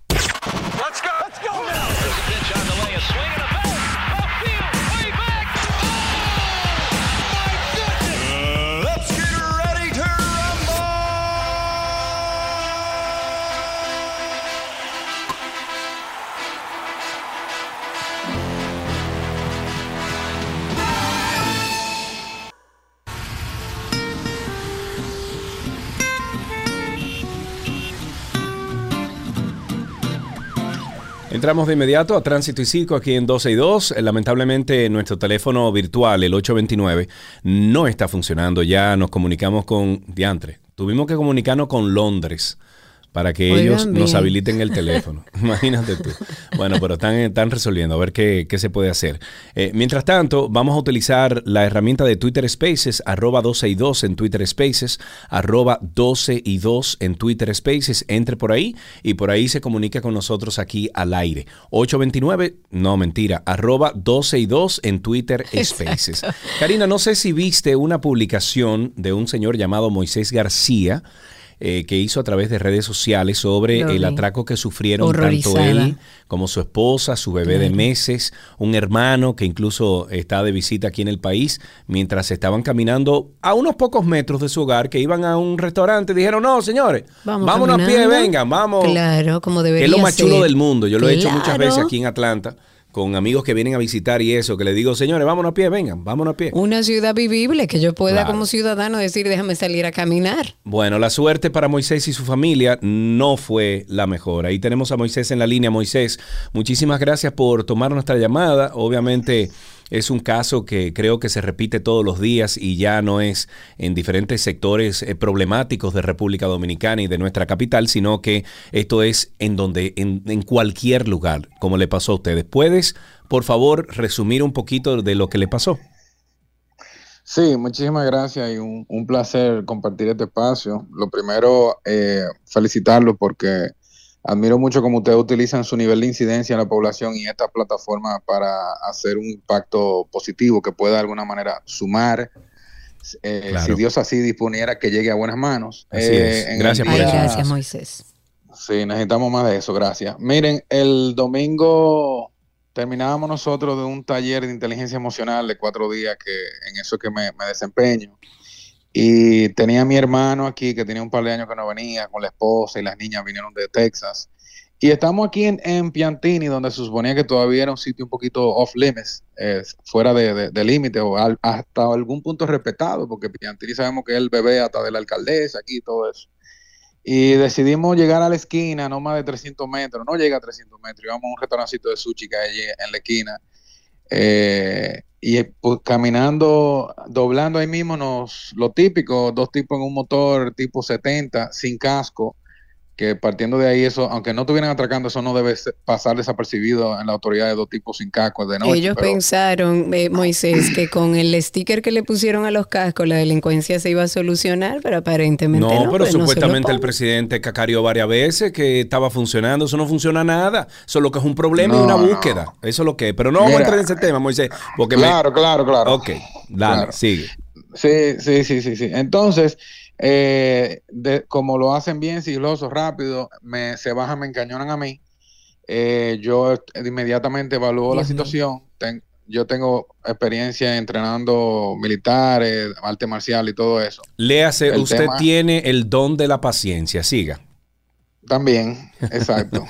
bueno, tenía el entrenamiento, tenía el entrenamiento toda la vida y ahora coincidió con la madurez, gracias a Dios. Entonces, me encañonan, yo estoy, lo- por la formación estoy buscando un fallo, pero el fallo fue cuando me dejaron de encañonar, que pasan a encañonar a mi esposa con Ay, el bebé Dios de seis meses en el pecho. Ay, Dios Entonces, mío. Aunque ahí no me están encañonando, cualquier cosa que tú hagas o alguien que se espante, inclusive un niño que se espante, Claro. una persona en situación, la vida está en milésima de segundo un movimiento de un dedo en un gatillo. Eh, eh, yo lo que le digo, señor, por favor, tenemos un bebé, o sea, para ver si apelaba a algún sentido común. Eh, el otro en el motor le dice, vamos, vamos, le dice la cartera, bueno, le doy la cartera mía, la billetera, y mi esposa le pasa el bolso con su billetera, documento y, y el celular de ella ahí adentro. Y se fueron, eso tomó 10 segundos. Nosotros duramos un rato ahí en lo que, tú sabes que después que se van salen como tres guachimandi, que todo bien. Sí, y sí. preguntando, ah, y en eso, en lo que fuimos caminando a otro edificio donde llamaba la policía, en todo ese rato ahí no se veía una centella ni a 200 metros, en ningún momento hubo ningún patrullaje. Y luego de eso, eh, pasamos a ir al destacamento y en el destacamento ahí lo que hicimos fue perder tiempo y eso que fui con una llamada de un coronel amigo que llamó a un jefe ahí, o sea que... Apadrinado fuiste, ayuda. apadrinado. Sí, Tristemente. Es, que es el sistema que no Sí, funciona. es el sistema. Sí, sí. Yo, yo hice un video ayer porque en mis redes, mi gente, nunca pensé que era para nada viral. Eh, eh, y lo hice como para, como me estaban preguntando mucho, para que supieran que estábamos bien y compartiendo la experiencia. Pero en mi caso, yo quiero que la gente sepa que a nosotros ya simplemente nos jodieron. Yo no creo que eso va a proceder a ningún lado, Claro. pero yo creo que aquí hay, aquí hay que hacer un referente para que no, para la próxima persona. Yo creo que eso es lo único que está en No, nuestro poder. Moisés, tú, yo te voy a decir algo. Tú no puedes tirar la toalla. Mira que en el caso de Mari- Ma- María Cela Álvarez y de Tuto Guerrero, ellos también eh, lo daban por perdido y que encarcelaran a la persona que los había encañonado y que incluso tiró un tiro. Y ellos, lo que pasa es que hay que demostrarle a la misma autoridad que uno como ciudadano no se da por vencido hasta que ese responsable no esté preso. Porque lo que viviste tú y tu familia no es como para decir, ah, bueno, me olvido y que el próximo, bueno, tome las medidas y tú también de seguridad que hay que tomar. Lamentablemente ya no es una ciudad que se puede ni caminar. Pero no nos demos por vencido porque yo creo que ahí, además de que el sistema no funciona, también hay un error. Mire, aparte de eso, yo estoy haciendo lo que me corresponde. Me invitaron también ahora, voy a pasar a un programa de, de una amiga. Eh, yo quiero que la gente sepa que nosotros, la gente tiene que fortalecer su fe en su, en quien lo que sea que crea, porque no, la autoridad no es la que nos va a proteger. A nosotros nos salvó Dios porque estaba escrito que se iba a dar como se dio, gracias a Dios, siempre pudo ser peor. Nosotros fuimos a la policía, en la policía, no, que el que toma la, la- la denuncia no está aquí, eh, viene un tipo con una siempre. Mascota. No, Y el no, tipo no, una no, es un desastre, eh, es un desastre. Escribiendo Moisés con C y sin S. Y yo, mire, amigo, pero mañana tiene que venir. Yo, pues yo voy a venir mañana mejor porque tú me entiendes. Entonces, y le digo, pero yo tengo el GPS encendido. El tipo, yo lo tengo, yo tengo dónde está el ladrón ahora mismo. Vamos para allá. Sí. Vamos para allá. No, porque esta hora es prácticamente imposible. Esperé al día siguiente, decía ayer. Tú sabes, tú sabes cuál es, eh, Moisés, déjame interrumpirte. La diferencia, Sí, Moisés, es, por ejemplo, mi esposa y yo tuvimos un caso no similar al tuyo, pero tuvimos un robo la semana pasada, el martes. Cuando los policías llegaron a tipo seis y media de la, de la tarde, que fue cuando mi esposa llegó a la casa y nos dimos cuenta de que habían penetrado la casa y habían robado, a las siete y pico nos dimos cuenta que la computadora de ella, que es una Macintosh, había dado un pin y una dirección como a 12 minutos al norte de donde nosotros vivimos. Inmediatamente para allá, la policía de, de donde vivo, de la ciudad que vivo, envió una patrulla a ese lugar y si- eh, ahí hicieron entonces un levantamiento y se dieron cuenta que parece que los ladrones iban a también a saquear esa casa donde estaba eh, haciendo el pin por Wow. bueno eh, se toparon con los dueños Es que para y bla, bla. eso es, la para diferencia eso es esa es. pero fíjate que Moisés teniendo el pin de donde está el asunto la policía dijo que no y que no podía ir a esa hora Y entonces No, cuando no volviste al otro día, Moisés, ¿qué pasó? Ayer, ayer voy y hago la denuncia ya definitiva. Tuve que esperar a las 10 de la mañana que el, el que hace la denuncia terminara de bajarse un, un mangú ahí. Yo sí también tomé su tiempo. Oh, wow. Y aga- agarramos, hacemos la denuncia, hablo con la gente de- del DICRIN y nos vamos en unos motores y fuimos al barrio. Y yo llegamos al sitio y le dije, mira, ahí está la señal, ahí vamos. Y dicen, no, que ahora hay que buscar gente. Y yo, pero está ahí adelante. Si usted toca la puerta, yo le doy a sonar Claro. Find My Phone y va a hacer, va a hacer un ruido y ya está cogido. Claro. que, No, que déjame decirte otra cosa. Eso mismo fue lo que me dijo el policía. Me dijo, mira, yo no puedo llegar a esa casa y romper la puerta porque sencillamente tú tienes la dirección. Ahora, hora. yo puedo tocar la puerta. Y fue lo que él hizo. Él fue y tocó la puerta, le abrió un señor de la tercera edad, le dijo, mira, ha pasado esto. Y el señor, el mismo señor de la casa, lo invitó al policía a pasar a la casa y a revisar. O sea que... eh, te entiendo cuando el policía dice, mira, nosotros no podemos irrumpir ahí, obviamente, porque no es la ley. Pero usted puede ir y decir, Y si señores, buenas tardes, mire, aquí claro. tenemos una cuestión, usted está... Ahora si se pone en remolacho, entonces ya ahí tú tienes un caso. Claro, pero es lo que te digo. Claro. Y entonces, eh, cuando llegan al lugar, ¿qué, ¿cómo termina esta historia, Moisés? Nada, al final dijeron que ellos necesitan más gente, una patrulla. Yo les dije, pero ustedes son dos, están armados, yo estoy aquí. eh, y nada, pero está bien, ¿no? Que no se pueden. te- tengo entendido que si un fiscal es, es improcedente, pero ya han pasado 24 horas de que hicimos ese recorrido ayer y no ha pasado nada. Y, hoy le ¿Y doy dónde está el pin todavía del celular?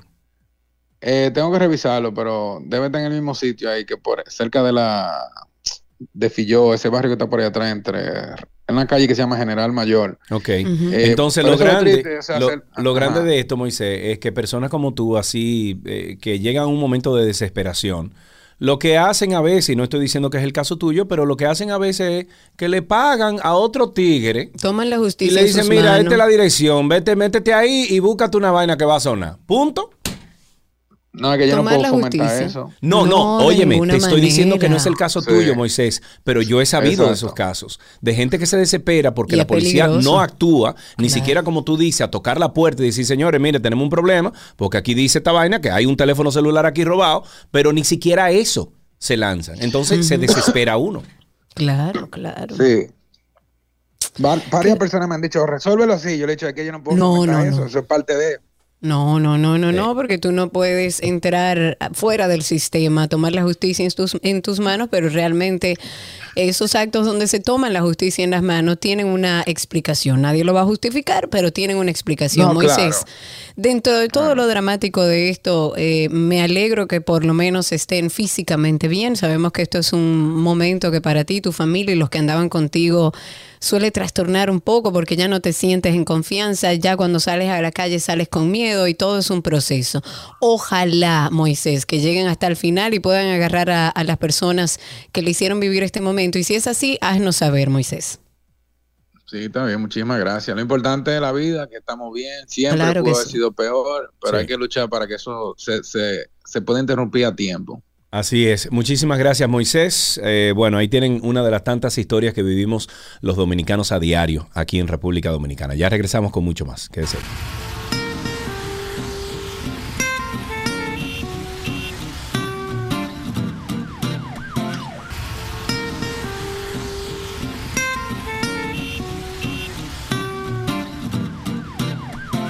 Seguimos en tránsito y circo. Ustedes comiencen a es- escribirnos a través de Twitter y también a participar vía Twitter Spaces. Lamentablemente el 829 no está disponible en el día de hoy. Lo estamos resolviendo. Hay un problema entre el proveedor de la línea aquí en República Dominicana y nuestro enlace en Londres, que es la plataforma que nosotros utilizamos para salir al aire. Bueno, el tema de la seguridad en nuestro país sigue siendo un tema. Creo que las autoridades van lenta en la educación de la Policía Nacional. El problema que hay allá adentro sabemos todos que es más grande de lo que podemos imaginar. Sabemos que hay mucha parte de la policía que es cómplice de la delincuencia en nuestro país. Eso no es un secreto. Claro que hay gente buena, claro que hay eh, policías con ganas de trabajar y hacerlo bien, pero tristemente estamos viviendo una situación que se nos está yendo de las manos. Y como siempre he dicho, lo peor que nos puede pasar como país es que sintamos lo que sintió Moisés, por ejemplo. Mira, no, yo me voy a olvidar de eso, que eso no va a suceder absolutamente nada. Y empecemos entonces nosotros a tomar la, la ley sobre nuestras manos y hacer la ley nosotros mismos. Entre otras cosas también que hay a través, recuerden que a través de Twitter Spaces pueden por ahí solicitar ser hablantes. Estuvimos viendo a la primera dama Raquel Arbaje.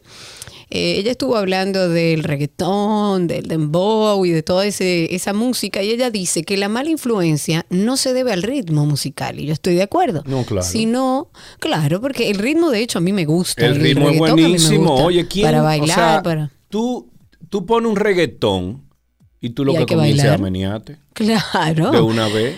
El ritmo no es lo malo. Él ya habla de que las letras son la mala influencia. Escuchemos sus propias palabras. ¿Quién no se mueve al ritmo de un dembow? ¿Quién no se mueve al ritmo de un trap? Pero es la letra. Entonces, ¿qué yo puedo hacer? Cuando una vez tuvimos una reunión con los urbanos, yo les comenté sobre las letras y me decían, pero doña Raquel, yo puedo tratar de escribir y vamos a tratar de incentivar eso. Dicen, pero tenemos la competencia, porque todo es negocio, la competencia internacional, el Spotify, el YouTube. Pero podemos, podemos incentivar, y he tenido contacto con ciertos urbanos, comentando que si el ritmo chulo, que nosotros somos caribeños y nos encanta el baile, podemos hacer algo. Bueno, muchas gracias. Y el Estado también pudiera hacer algo, doña Raquel, para cuidar a nuestros hijos de, de esa influencia musical, por lo menos cuidar los medios tradicionales, porque evidentemente los, los medios digitales no se pueden controlar y hay que hablar mucho con los hijos, hay que generarle un pensamiento crítico alrededor de todo lo que tenemos, porque no lo vamos a criar en una burbuja. Claro que no, pero por lo menos en los medios tradicionales que tengamos cierto control en ciertos horarios para proteger a nuestra niñez. Tengo a través de Twitter Spaces a nuestro amigo Joaquín que está ahí. Aquellos que quieran conversar con nosotros, recuerden que solamente tienen que solicitar ser hablantes en la misma plataforma de Twitter y por ahí le damos el chance. Joaquín, adelante. Con lo de la policía, lo que hay que, hay, hay que, hay que distribuir a todito desde el... Yo siempre, diri- yo siempre tengo, esa- es- eh, siempre he dicho eso. La policía hay que cambiarla completa, desde el estado, desde el jefe de Estado Mayor hasta el más, hasta el más bajito.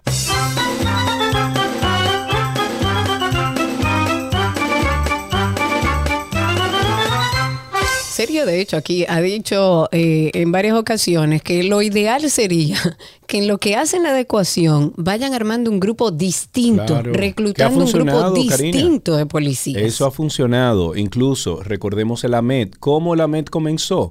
AMED, esa institución comenzó, Genial, cuando oye, comenzó a reclutar lo mejor de lo mejor de diferentes, Sí, eh, de las diferentes instituciones. Jóvenes, educados, militares, entrenados. policía, pero era la creme de la creme. Es así. Y durante dos años, tres años, Ahmed fue lo máximo. Sí, sí, sí. a sí, ti un sí. Ahmed te paraba y te de decía, buenas tardes. ¿Cómo está usted? ¿Se siente bien? Perfecto. ¿Usted sabe por qué lo estoy parando?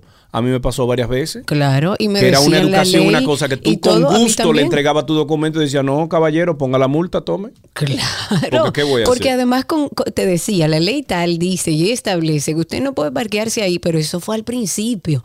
Eh, yo creo que el primer año de, de la MED, que yo dec- que uno no podía discutirle, ¿por qué? Porque primero era educado, segundo estaba basado sobre la ley. Usted se daba cuenta que estaba entrenado, pero no es lo que está pasando ahora. Necesitamos una nueva policía urgente. Tenemos a Ceci a El, través el de mejor, mira, el mejor, perdón, antes de pasar con eso, el mejor proceso que podríamos nosotros realizar ahora mismo con relación a la policía es crear un instituto nuevo, so- o sea, de, de la policía, ¿verdad? La policía nueva, eh, ponle el nombre que tú quieras. Y poco a poco ir armando desde la, la cúpula administrativa y gerencial de esa policía y luego entonces ir contratando a esos policías Sí, que sí, sí, dan la- que sí dan la talla. Porque lamentablemente la policía hacia adentro es parte de la delincuencia y es parte de lo caótico que vivimos hoy en torno a nuestra seguridad. Tengo a Cecilia Anderson a través de Spaces. Adelante, Ceci, cuéntanos. Ceci. Ceci, Ceci, Ceci. Ok, Ceci parece que está entretenida, no tiene buena señal. Ricardo, adelante. Sí, buenas tardes, ¿cómo estamos? Bueno, a mí me pasó el mismo caso de Moisés. Eh, yo tuve incluso el, el, el punto donde ellos llegaron, pero yo ni fui a la policía porque me iba a salir, mira, aquí, eh, tres policías, 500 pesos de desayuno, eh, 1.500 pesos para echar el combustible en la camioneta y después 3.000 pesos cada, mil pesos cada uno para, para poder, tú ves, los muchachos, qué sé yo qué, tú sabes cómo es la cosa.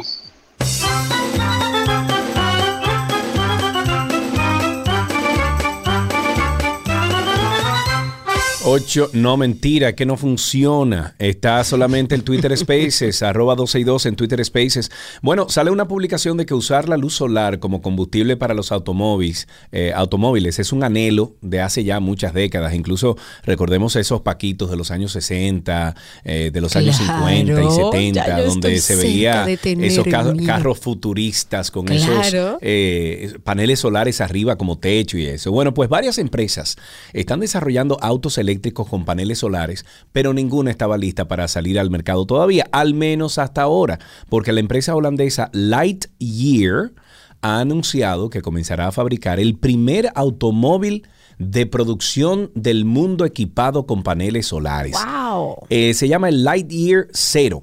Tendrá paneles solares en su techo, en, en, bueno, en toda la superficie plana arriba, ¿no? En el baúl, en el capó, en el techo, que recargan la batería eléctrica mientras conduce o está estacionado. Se espera que la primera entrega tenga lugar en noviembre, o sea, este noviembre en Europa y según Lightyear, en regiones cálidas y soleadas, si tu viaje diario es inferior a 35 kilómetros, este auto puede estar fuera de la, de la toma de corriente hasta siete meses. Wow. En un clima más nublado, este automóvil debería cargarse después de dos meses y se lanzarán 946 modelos y el... pri- Ahí que la dañan. ¡Wow! ¿Quién le mete el pico a 262 mil dólares? Dime. Bueno, lo que pasa es que todavía la tecnología eléctrica en los automóviles es cara porque todavía no se ha masificado. En un país como el nuestro no hay muchos incentivos. Yo estoy loca, tú lo sabes, tengo más de, de dos años diciendo no voy a hacer la transición a híbrido, voy a pasar directamente a eléctrico y estoy en búsqueda de un carro que me dé la suficiente autonomía como para yo irme a terrenas, para volver. Entonces, Pero ojalá. Tesla, porque ¿qué vas a hacer? No, no, no, no, no. Ojalá hay, hay otros modelos y hay otras opciones, pero ojalá y desde el Estado incentivaran más en ese sentido. Cecilia, te veo ahí. Habilita tu micrófono. Cuéntanos. Hola, hola. Hola, Ceci. Mira, es por el tema del mismo caso de Moisés. Eh, primero que todo, estoy muy de acuerdo con ustedes y especialmente con Sergio. Es un, ¿cómo se dice? Un, un remozamiento total ah, y, y- y profundo. Pero oye una cosa, yo fui víctima de asalto en Venezuela, eran 25, 26 años. Y lo que ellos terminan cogiendo, robándote a ti, no es lo material porque tú lo recuperas, es la confianza de andar en la calle.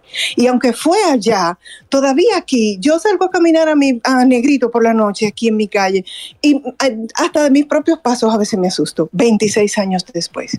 Es fianza. Es así. Uno queda lamentablemente con temor, lo sé, porque he tenido familiares, hermanos que han vivido situaciones como esta y uno se queda con el temor. Incluso cuando te roban en la casa, si- sin tú ser testigo de lo que pasó ahí, te sientes invadido. Gaby y es lo tiene normal. terror de dormir en la casa, en el apartamento claro, nuestro. Incluso ella está ahora mismo en Oregón y me dice que se ha levantado varias veces eh, pensando en el evento, como que hay alguien ahí, Son que ella siente como que hay alguien que le está viendo, que le está observando, ya tú sabes. Claro, tenemos a Ricardo Miranda a través de Spaces. Recuerden que estamos tomando todas las participaciones hoy a través de Twitter. Nos buscan en Twitter como 12 y 2, le dan al circulito y ya están ahí. Nos escuchan en vivo y participan en vivo. Ricardo Miranda, tienes que habilitar tu micrófono y así te escuchamos. Cuéntanos. Sí, buenas tardes, ¿me escuchan? Perfectamente. Ok, perfecto. Mira, a mí me pasó el caso eh, más o menos igual que Moisés. Y yo me atracaron, seguí el celular por, por GPS, eh, llegué al punto a Herrera específicamente. Yo ni fui a la policía porque me iba a salir más cara hacer archivo, porque me iban a decir, bueno, mira, ahora mismo la camioneta no tiene combustible, hay que echarle 1.500 pesos de combustible, después cuando íbamos al camino, que mira, lo- los compañeros no se han desayunado, ya eso eran mil pesos más de desayuno, y después al final del camino, cuando termináramos hacer lo que íbamos a hacer, pues a decir, mira, dale algo a los muchachos, eran mil pesos cada uno, y ya tú te imaginas, me va a salir más cara hacer archivo.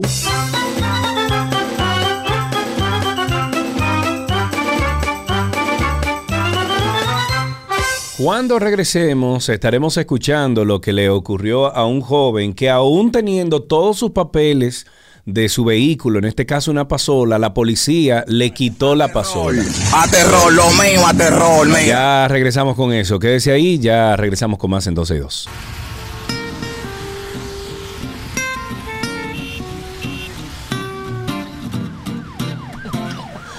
Seguimos, eh, seguimos en Tránsito y Circo aquí en 12 y 2. Barbarazo. Ustedes sigan participando a través de Twitter Spaces. Lamentablemente el teléfono no está disponible. Bueno, em, los amigos de Somos Pueblo estuvieron publicando a través de su Twitter, nada, eh, una denuncia de un joven que al salir del trabajo, unos agentes de la policía le retuvieron su pasola aunque él tenía su documentación al día, tenía su casco de protección puesto y esto sucedió en la calle Olof Palme. Escuchen ustedes, como siempre, abuso de poder. Terror, a terror, lo mío a terror, mira, lo mío a terror.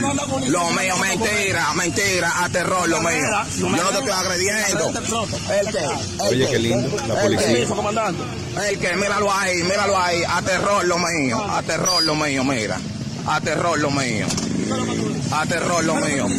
Míralo ahí. Pero ¿qué es Mira, lo que yo digo el policía le está arremetiendo a golpes al tipo, ¿eh? Pero ¿qué es lo que yo digo de qué?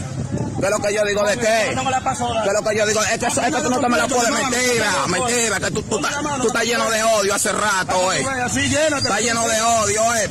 Estás lleno de odio. Yo ando trabajando, mira, con mis cotizaciones. Señores, eso pasa todos los días. Hay que este confirmar que él haya tenido todos sus papeles, aunque el manejo de la policía tampoco es bueno. Eso no, no me sorprende en lo absoluto. país. Él tiene unos papeles ahí en la mano que le está enseñando al policía, pero el policía dice que no, que no importa. que Yo él se la va a soy una que a mí me paran, deme su licencia, tome.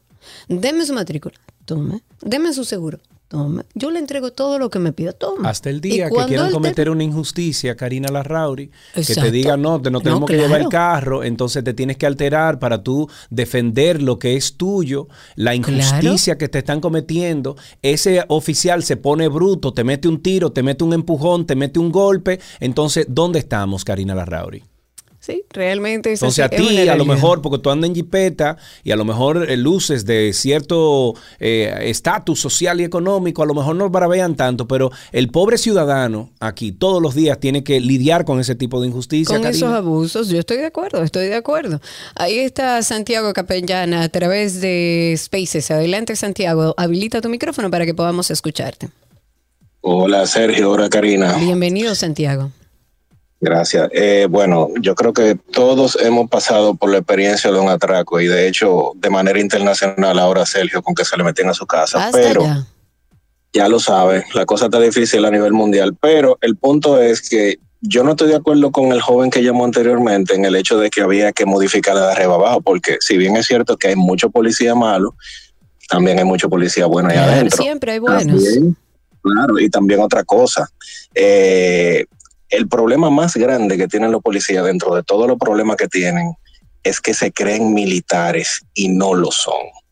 Además, sé que le falta entrenamiento, Santiago, en todos los sentidos. Lamentablemente, Le nuestra Policía Nacional no está ni educada ni entrenada para hacer el trabajo que hacen. Están ahí para buscarse lo suyo, la gran mayoría, no todos. Entonces, oye, la segunda parte del joven que estaba peleando ahora. Mira los papeles ahí Bueno, mira, enseñando. mírala bien. Mi carta de saldo, mi motor, el nombre mío, mi matrícula origin- original. Al nombre mío, Amor Ramiro Bautista. Mi seguro, que ese está vencido, este que está vigente de ahora. Ese. Mi licencia de conducir de, carro. Mi cédula. Mi licencia de motor. Mi matrícula de, la placa en- en mi casco. Mi matrícula original. Mis dos hijos, mire. Mire la comida. Bueno, él tiene todos sus papeles. Los dos hijos no tienen nada que buscar en eso, pero él tiene todos sus papeles y aún así fue víctima de un atropello policial. Y eso tú lo mandas ahora con todo el video. Tú lo mandas a la policía y lo que hacen es, mira, quédate aquí unos cuantos días, no salga para que... Y ya. Y ya, y no pasa nada. Y no pasa absolutamente nada. Tengo a Pablo Antonio a través de Spaces. Adelante, Pablo Antonio. Ahí te doy la oportunidad de salir al aire. Cuéntanos. Sí, escuchaba fuera de- del aire, eh, el Trace, eso lo venden hasta aquí, a lo- te lo venden sin licencia y te lo venden hasta en una tienda de celulares. Pero eso eh, es legal Karina. aquí en República Dominicana. Sí, sí, en República Dominicana, eso lo venden hasta en una tienda de celulares.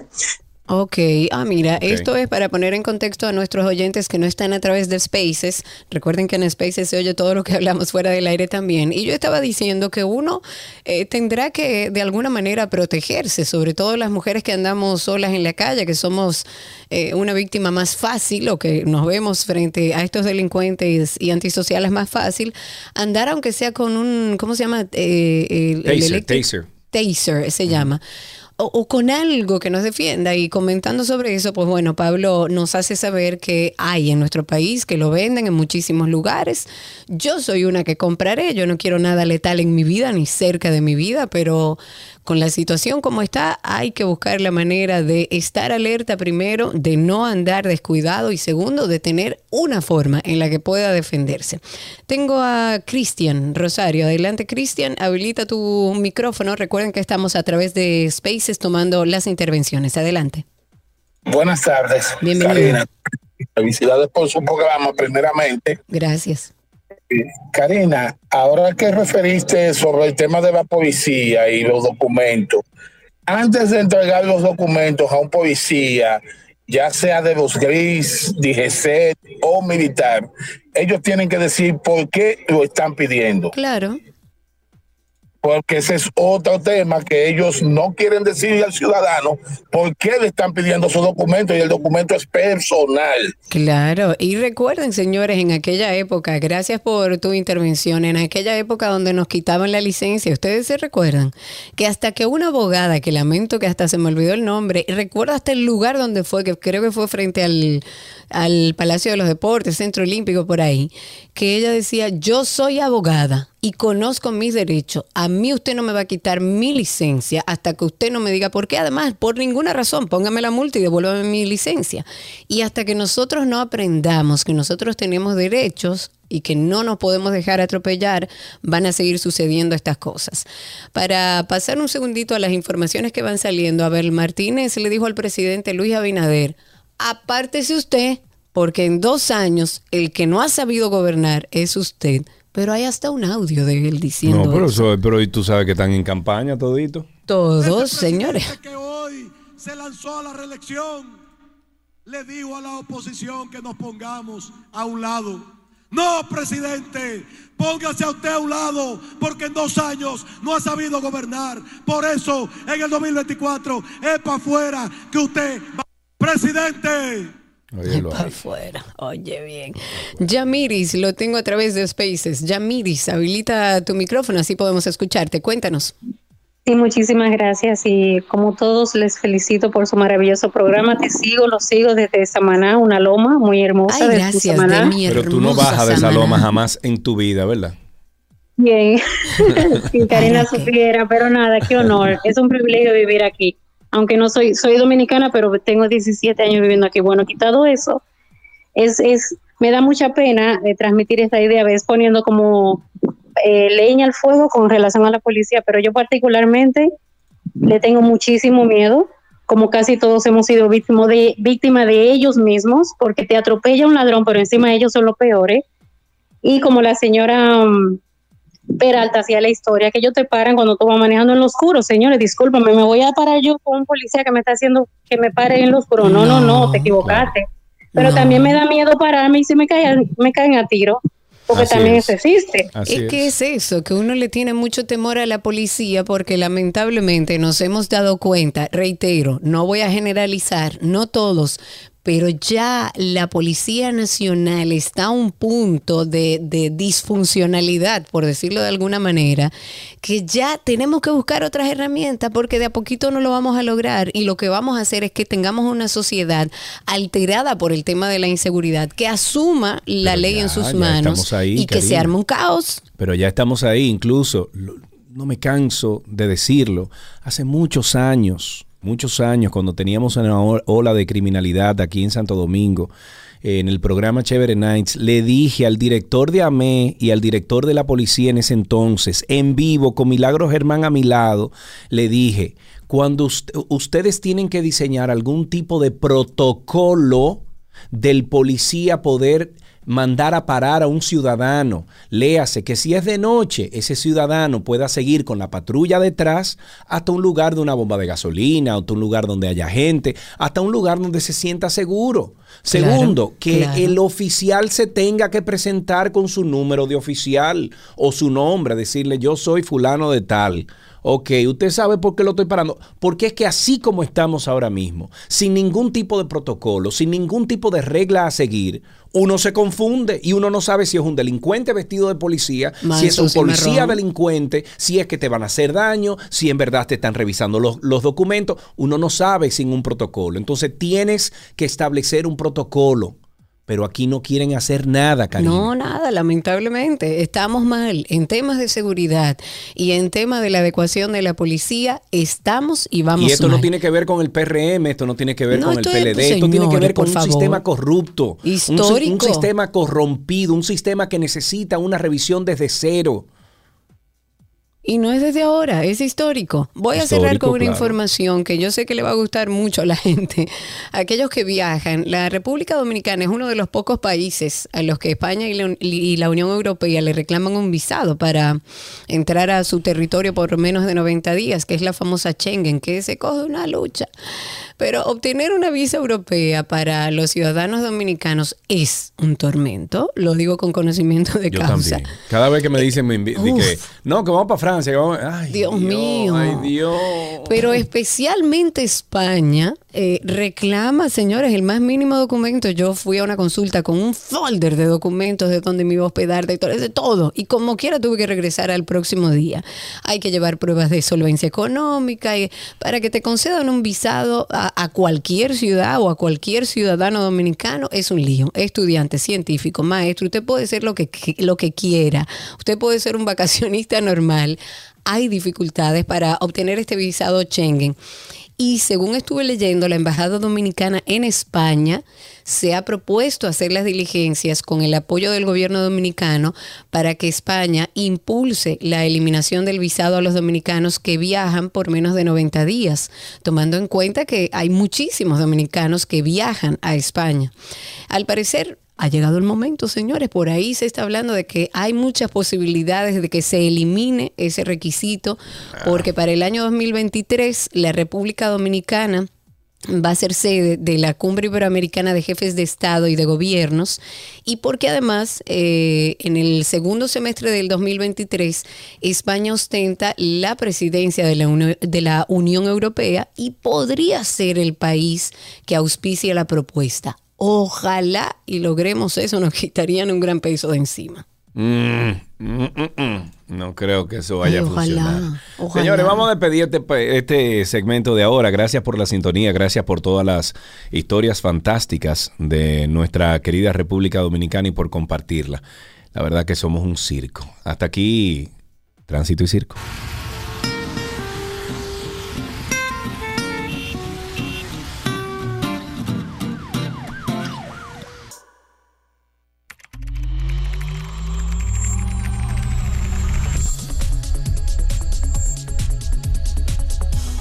Entramos de inmediato a artículos tecnológicos y como siempre tenemos a los martes a nuestro amigo Orlando Prieto que nos acompaña de Nerdot y nos habla de tecnología en general. ¿Por dónde empezamos, Orlandillo? Bueno, empezamos con que eh, salió por fin el monitor Dual Op que, anunció a principio de año en sí LG. Eh, es un monitor, sabes que ahora mismo están muy de moda los monitores súper anchos, donde tienes un monitor que, que básicamente son como si fueran dos en uno, pero a lo, a lo horizontal. Este monitor es un monitor Perdón, que perdón, es- perdón. Eh. Dual Optic Scope, ese. El Dual Op, Dual Op hacia arriba, Dual Ah, ah, UP. Dual Op, ¿de quién es la marca? De LG. Está súper interesante porque es eh, como si fueran dos monitores, pero es como si fuera uno arriba de otro en vez de uno al lado de otro.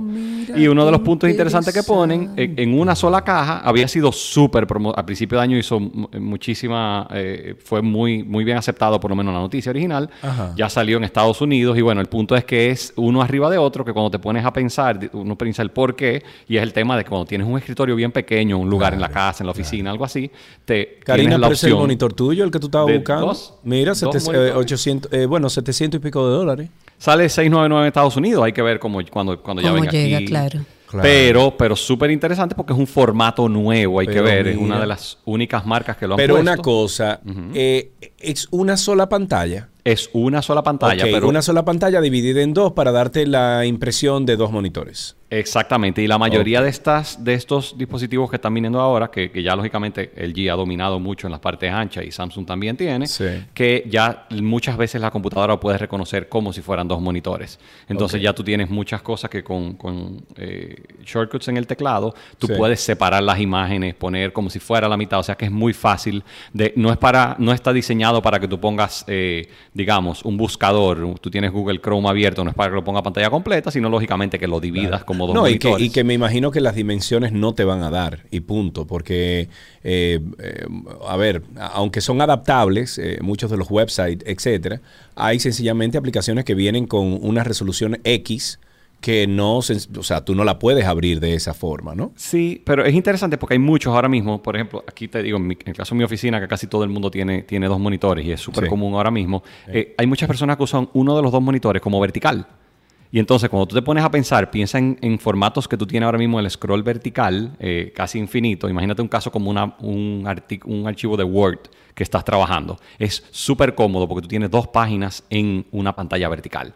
Entonces Oye, aquí tú puedes tomar el entiendo 50% izquierdo. Lo que pasa es que tú, tú sabes que tú y yo somos medio analíticos en este tipo de, de temas. Y yo, por ejemplo, tengo tres monitores. Tengo dos de 27 LG alante de mí y tengo el de la computadora 14 pulgadas, el de la laptop a la derecha. Eh, y, y- y pensé en poner el monitor, uno de los monitores en vertical, pero dije, ¿pero para qué? Porque al final, o sea, Bueno, de- te- depende de tu forma probar. de trabajo. Si tú eres, por ejemplo, una persona que trabaja mucho en Excel o en Word, que muchas veces tú tienes un desarrollo horizontal, perdón, vertical hacia abajo. Normalmente no tienden a ser particularmente ancho, aunque en Excel sí lo puedes hacer, pero en Word, por lo general, tú tienes páginas arriba, abajo, personas que analizan muchos documentos, PDF. Entonces es súper cómodo porque tú tienes una página. Imagínate el monitor vertical, si lo que tú haces es ver formato tipo 8 y medio por 11, cosas así, para analizarlo, el formato vertical, tú tienes una hoja 8 y medio por 11 que es de, de 27 o 32 pulgadas, dependiendo del monitor que tengas. O sea que, dependiendo de la línea de trabajo, es es súper cómodo. Igual me pasa al revés, que hay muchas personas eh, en ambientes como el tuyo que trabajan con muchos temas de video, que tú tienes un timeline que tienden a ser totalmente horizontales, Sí. usan dos monitores anchos como si fuera una sola pantalla.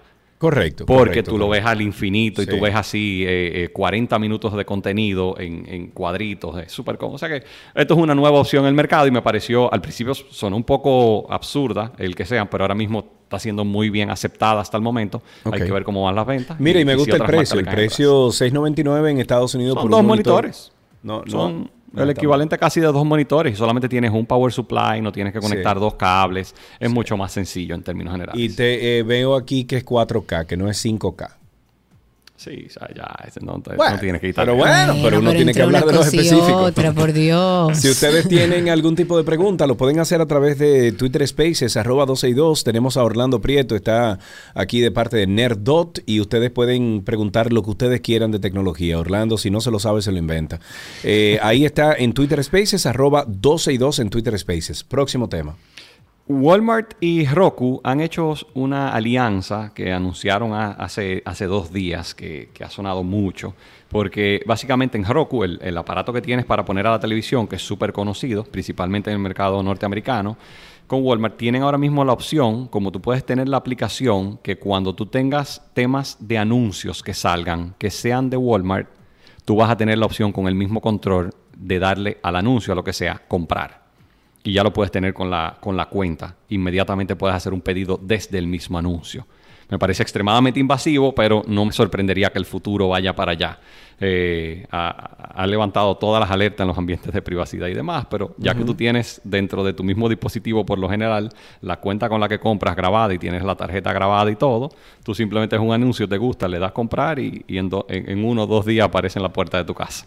Muy bien. 8 no, es arroba 12 y 2 en Twitter Spaces. Arroba 12 y 2 en Twitter Spaces si quieren participar de esta conversación con Orlando Prieto. Sigue. Salió ayer en, en Meta, la compañía madre de Facebook, que, hay que acostumbrarse a decirle Meta, lanzó la, la primera tienda de ves- vestimenta para los avatar que tienes en el betaverso. Ellos, Sí. lógicamente, están tratando de poner todo y, y pusieron con ropa de marca y todo. Y puedes hacer cualquier tipo de compra ya con precios súper interesantes, entiéndase, varios que llegan a ser bastante altos, para ir pudiendo, pudiendo cambiar a que el, el avatar que tengas, que es básicamente tu representación en el metaverso, Sí. en el metaverso de ellos lo puedas poner. Y ha hecho, han hecho todo tipo de memes con eso, con lo que tienen en el, en el universo de ellos para poder integrarse. Yo vi ahí unos cuantos memes interesantes que, que hicieron. Sí. Eh, pero, a ver, al final me parece interesante, tú sabes, pero es que, imagínate tú. Eh, Hay que ver a dónde llega y qué tanto, porque todavía, tú sabes, hay muchas compañías tratando de hacer, como dicen, porque al final la gente piensa el metaverso, sería ideal si el metaverso fuera uno y, y tuvieran todos conectados. La realidad es que ahora mismo hay múltiples metaversos. Entonces, lógicamente, ellos sume su, su punto principal, por eso el cambio, entiendo yo, en gran parte mercadológico, de Sí. que ya no sea Facebook, sea Meta, es porque su enfoque es en hacer un, un metaverso donde tú podrías entrar de forma virtual y ya no tienes que depender de una página, que ya es eh, eh, una parte mucho más avanzada de, de interacción, digamos, virtual. Claro. Como sea que se llame eso, poniendo comillas en el aire. Así es. ¿Con qué finalizamos, amigo? Perdón. Salieron las, los, el último update de, de WhatsApp que ya permite por fin eh, hacer todo el tema segmentado de la última vez visto y el tema de la foto de perfil, no, no solamente prendido y apagado, Ujú. sino que lo puedes segmentar ya por contactos y tiene una opción que dice mis contactos, excepto, y tú puedes poner una lista de lo que tú quieres que no tengan acceso a eso. Lo cual ¿Dónde te da es mucha eso, más. perdón? En, el, en, en los settings, tú puedes ponerlo. Si no, es importante hacer el update. Porque Ajá. mucha gente le ha salido la noticia. Me han escrito ya dos personas y me dicen, mira, no Sí. lo tengo, ¿qué? Yo digo, hay que hacer el update. Cuando sales el update, en settings, en los privacy controls, cuando tú vas a privacidad, te sale y cuando seleccionas el, el last seen, la última vez visto, puedes seleccionar mis contactos, excepto, y ahí puedes poner una lista de cuáles tú quieres que no Oh. tengan acceso al, al última vez visto, que ya por fin te da mucha más granularidad al momento de poder hacer eh, los parámetros de seguridad. Me gusta. Orlando, como siempre, muchísimas gracias por todas las informaciones. Ustedes pueden contactar al equipo de Orlando Prieto en Nerdot a, a través de redes sociales arroba Nerdot.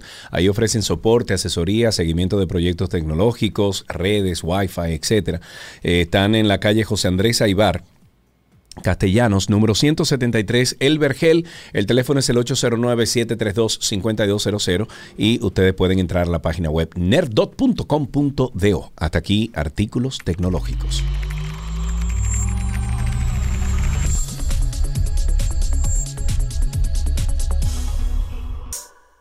Las noticias actualizadas llegan a ustedes gracias a nuestros amigos de la Asociación La Nacional, tu centro financiero familiar, donde todo es más fácil.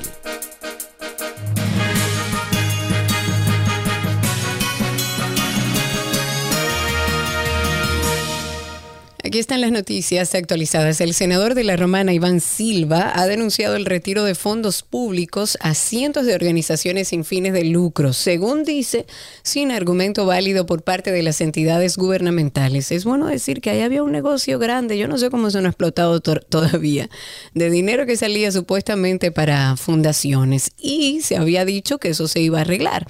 Pero eh, han mencionado una reciente publicación donde se señala que de las 7.000 organizaciones sin fines de lucro o ONGs inscritas en el Centro de Fomento de las Asociaciones sin fines de lucro del Ministerio de Economía, Planificación y Desarrollo, solo 1.200 reciben fondos tras una disminución que realizó la actual encargada en esa entidad, que debe tener una explicación. Sería bueno, Cindy, ver si la conseguimos y podemos hablar con ella sobre eso. Señores, este paisito es rico. ¿Eh? Pero riquísimo. Porque Uf. aquí se está, se está sac- sacando cuarto y se está sacando mineral y se está sacando recursos desde los años 500. ¿eh? Históricamente. El diablo, señores, pero cuánto cuarto, caramba.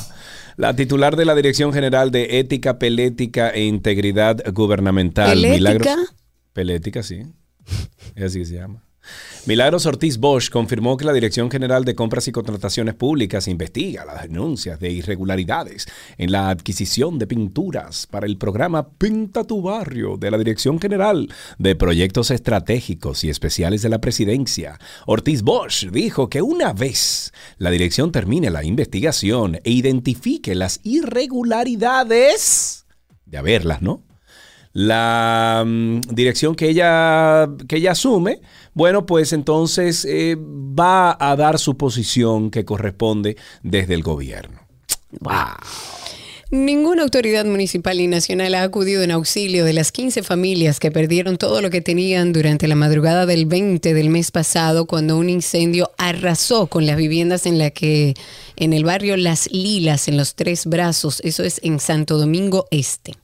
El director del hospital Robert Rick Cabral explicó que la comunicación que circuló en redes sociales, donde se convocaba al personal de este centro de salud a tomar clases de creol para facilitar el entendimiento con los pacientes haitianos, fue una in- iniciativa del Departamento de Recursos Humanos sin su previo conocimiento. Yo Ah, ¿Qué fue? no sé si... ¿Por qué no tienen un traductor mejor ahí? Deberían. ¿Verdad? En otra noticia, solicitud de la defensa del solicitado en extradición Julio de los Santos Bautista, Julito Quilo, acusado por los Estados Unidos de operar una red de narcotráfico, los jueces de la segunda sala penal de la Suprema Corte de Justicia han decidido sacar a los periodistas de la audiencia. Hasta aquí estas noticias actualizadas en 12 y 2.